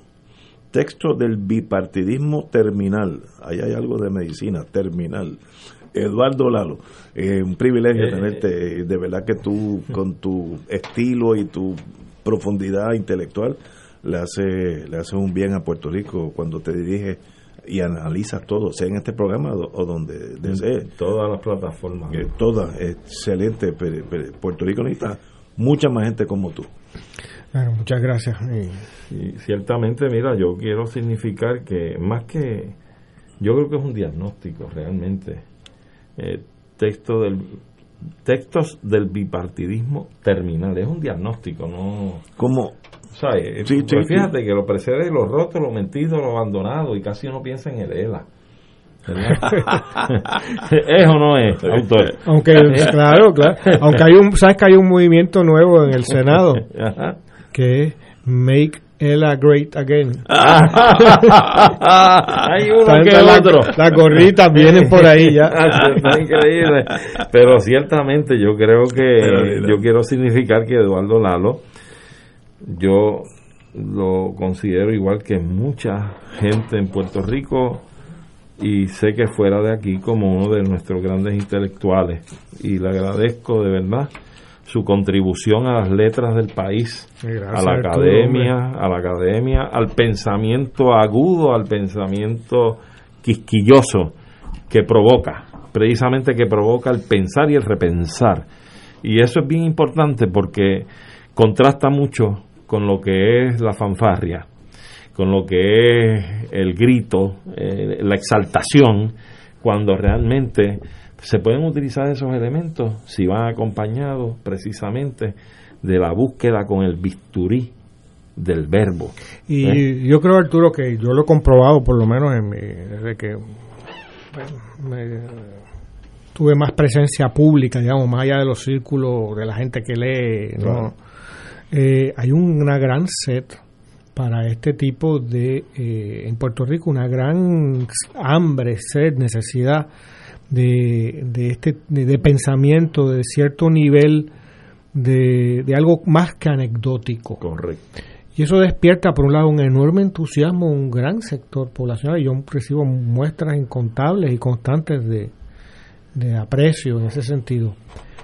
Pero simultáneamente generan un sector, yo creo que no tan mayoritario, pero importante, un caudal de odio. Una cosa impresionante. Sí, sí, sí, que hay unos donde uno ve lo- la devastación de la del pensamiento colonizado. Correcto. O sea, la gente que no son incapaces. O sea, yo, el otro recuerdo, en la, bueno, este, el domingo se publicó una columna eh, fuera de orden, porque yo usualmente escribo los, mar, los domingos, los, cada 15 días los sábados. pero como por este asunto de Trump, no me lo, de, de la toma del Capitolio, me- nos lo pidieron a varios de los que escribimos en el periódico. Eh, gente que me acusa de, de ser estado librista, ¿no? Tú sabes. O sea, hay que estar pe- perdido, Fuerte, ¿no? fuerte, sí, bien perdido, Eh, bien pero, perdido. pero gente que no puede sa- sal- de- es el mal del bipartidismo. El mundo No, se quedó ahí. se quedó en rojo y azules y no hay forma, ¿no? De, de- de- tú sabes, de, de ver, ver nada fuera de eso. Y, y, y entonces, claro, es un ser humano ya destruido. Sí, sí. Igual que hablábamos de, lo, de esta gente que lo destruye la- el muchacho de 25 años, ¿no? De los asesinatos.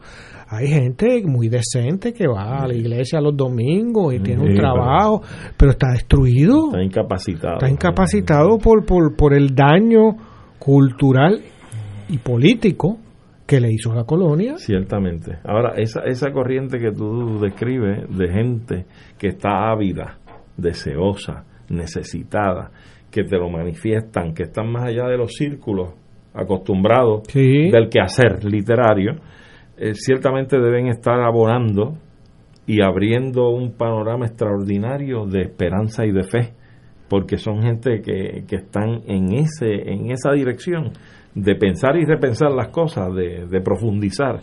Y yo creo que eso es una gran labor y es un gran logro, un gran logro. Así que yo te felicito mucho. Gracias, Y- Arturo. Y, y yo creo que si, si fue acusado tiene algún valor, eso lo veremos en la historia, pero si tiene valor es un foro donde personas como tú puedan estar aquí y expresarse. Bueno, es que es Eh, único en ese sentido, salvo con algún podcast o algo mí- así, pero en la radio normal No, no. Y- prácticamente y- no existe. Tú dijiste algo que no, que no, yo no lo iba a tocar porque uno no está aquí para generar fricción con nada. Pero tú generas un odio irracional que hasta yo que estaba en otro mundo, más a nivel de la acera, de la vida, me sorprende. Es como tú retas que si tú sigues hablando, yo que soy miembro del establishment, me puedes convencer que hay que hacer cambio. Por tanto, tú eres, tú eres como un fuego, hay que apagarte rápido con Sí, manguera. sí, ¿sabes? Y eso es sorprendente en un país donde todo está mal, porque si esto fuera los Emiratos Árabes, dicen, Suiza. "Eso, ñame, Suiza, ¿sabes? Cambiar Suiza es difícil, pero dime aquí qué está funcionando. Dime, una agencia o algo, la carretera, el centro médico, la policía. Ah, el- la- los cerebros han sido comidos por la ideología partidista y del bipartidismo. Y, y entonces, ¿sabes? Bueno, lo vimos en estos días, el, el- Senado Popular proponiendo no un plebiscito en donde esté el ERA territorial. O sea, Sí, sí, tú, sí. Tú, tú quieres resolver que tienes cáncer, quieres resolver el cáncer. Entonces puedes tener leucemia, este, eh, tú sabes, enfermedad cardíaca, cáncer o buena salud. Esas son las alternativas. Básicamente, yo iba a apuntar precisamente que esa división o el bipartidismo, la guerra esa ideológica, lamentablemente ideología sin sustancia en esos dos polos. ¿entiendes? Uno porque es Son- una son mitologías, son ¿eh? mitologías, sencillamente lo son. Pero yo creo que en eso pues queda un campo bien abierto para trabajarlo. Usted está haciendo una gran labor. La academia, la prensa, bien informativa, informativa, eh, yo creo que podría ser una gran labor, pero hay que hacer muchos cambios todavía y hay que empezar poco a poco. Tenemos que irnos, pero sale ahora mismo algo que de verdad que el mundo está en llamas. Cuenta, ¿qué pasó? El Joint Chief of Staff acaba de tirar una carta, la, de- la leeremos más en detalle mañana, donde, traducido al español por un amigo mío, lo que dice al pueblo americano, tranquilo que los militares nos vamos a dar un golpe de Estado, tipo República Bananera, lo dice simbólicamente, eh, y es el Joint Chief of Staff diciéndole al pueblo, nosotros no, no nos vamos a meter. Eso nunca se había habido en la historia, desde Washington para acá. Ah, porque no se van a meter, el caso es que se metan otros. Exacto. Y que el golpe no sea estilo bananera. pero sea de otro estilo y lo den, ¿verdad? Ahora, yo creo brevemente que precisamente por esa, esa ola que hay de marchas en los estados y demás, es probable que por eso esté cambiando el ánimo de los republicanos en el Senado a favor de que sí, mira, yo creo que este hombre hay que procesarlo. No, no hay que procesarlo. hay- Lo peor en la historia, que se lo trague la historia. Como, Sí, eso es como, como un gran boquete. Pero no se lo va a tragar ahora. No. Tiene 73 millones Eso es así. de, pero- de votantes. El cáncer de esa sociedad está metastizando. Sí, Yo usaría el método primero académico del compañero Lalo, eh, diálogo, etcétera. Si no, dejas el mío, que es con macetas en las calles. La nación va por encima de A los eso es que tú vas el 20. Sí, yo voy. no estoy decidido de qué lado voy, pero voy para allá. ¿Cómo va a ser? Señores, hasta mañana, amigos.